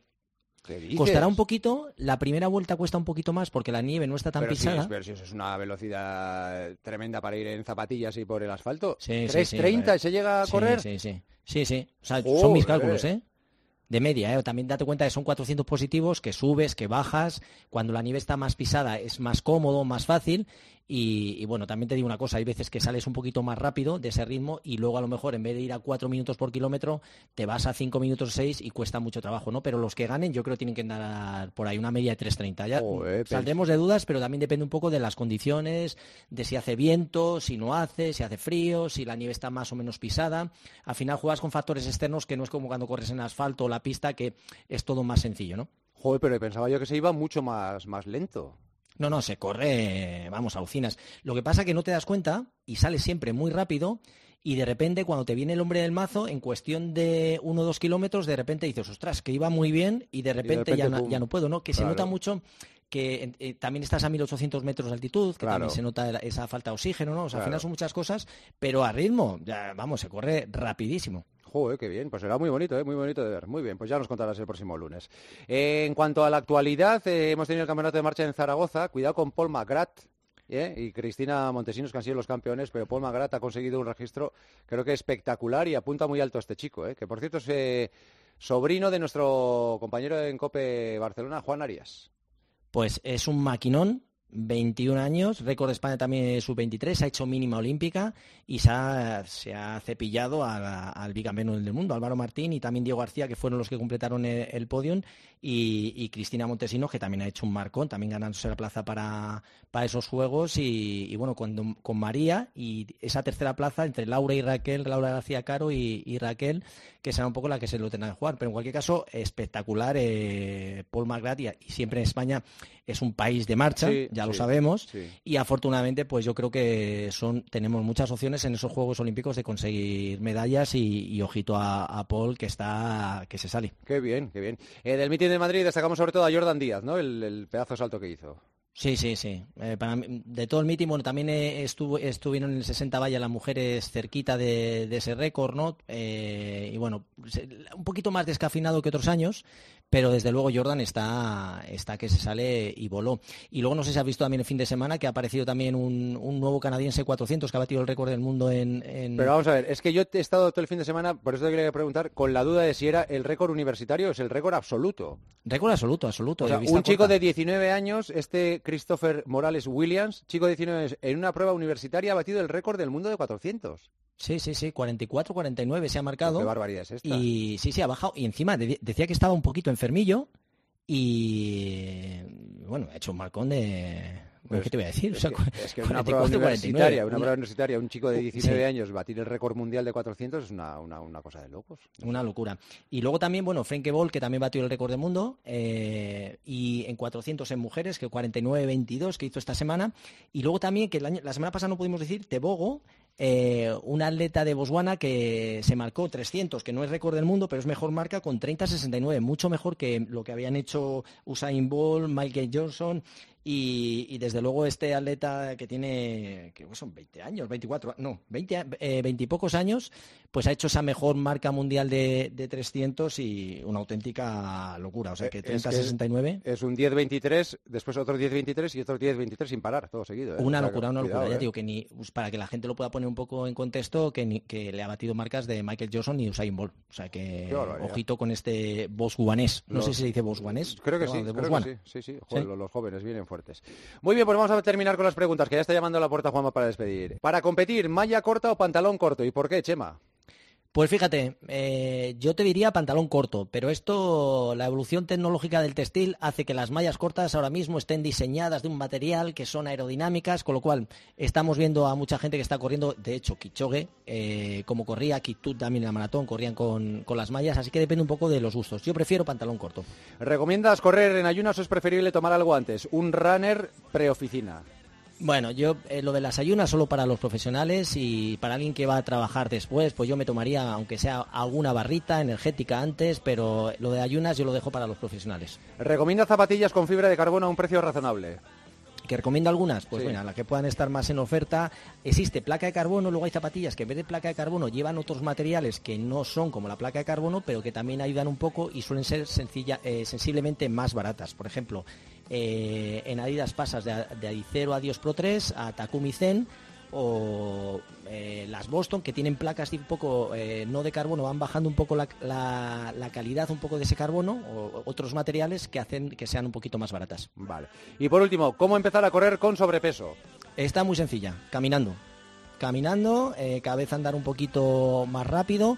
Cuando empecemos a tener un poquito de tiempo, lo empezamos a poner, poner pequeños trotecillos, pero sobre todo caminar, caminar, caminar lo más rápido posible para ayudar al cuerpo a que haga un tipo de actividad que se vaya acostumbrando y cuando tengamos una pequeña base, pues ya in- incorporando, eh, pues hay un poquito de dificultad, ¿no? Pero sobre todo con sobrepeso, caminar. Chemita, que disfrutes mucho, qué alegría nos da que de- disfrutes un campeonato del mundo. Disfruta mucho en Asturias, en León. Y De la nieve, de, la, nieve, fiesta, de, la los fiesta, de espectáculos todo. que has dicho, o sea, de todo. De todo. Os cuento el lunes, y Joseba. el lunes estamos aquí. Suerte, Chemita, disfrútalo, gracias. Muchas un abrazo, gracias. chao.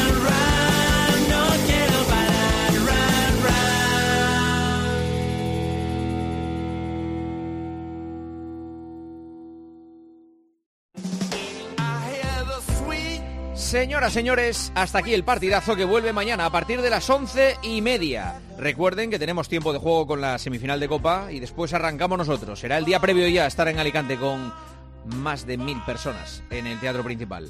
Ha sido un placer. Descansen, disfruten, se quedan poniendo las calles. Buenas noches. Juanma Castaño. El partidazo de Cope. Estar informado.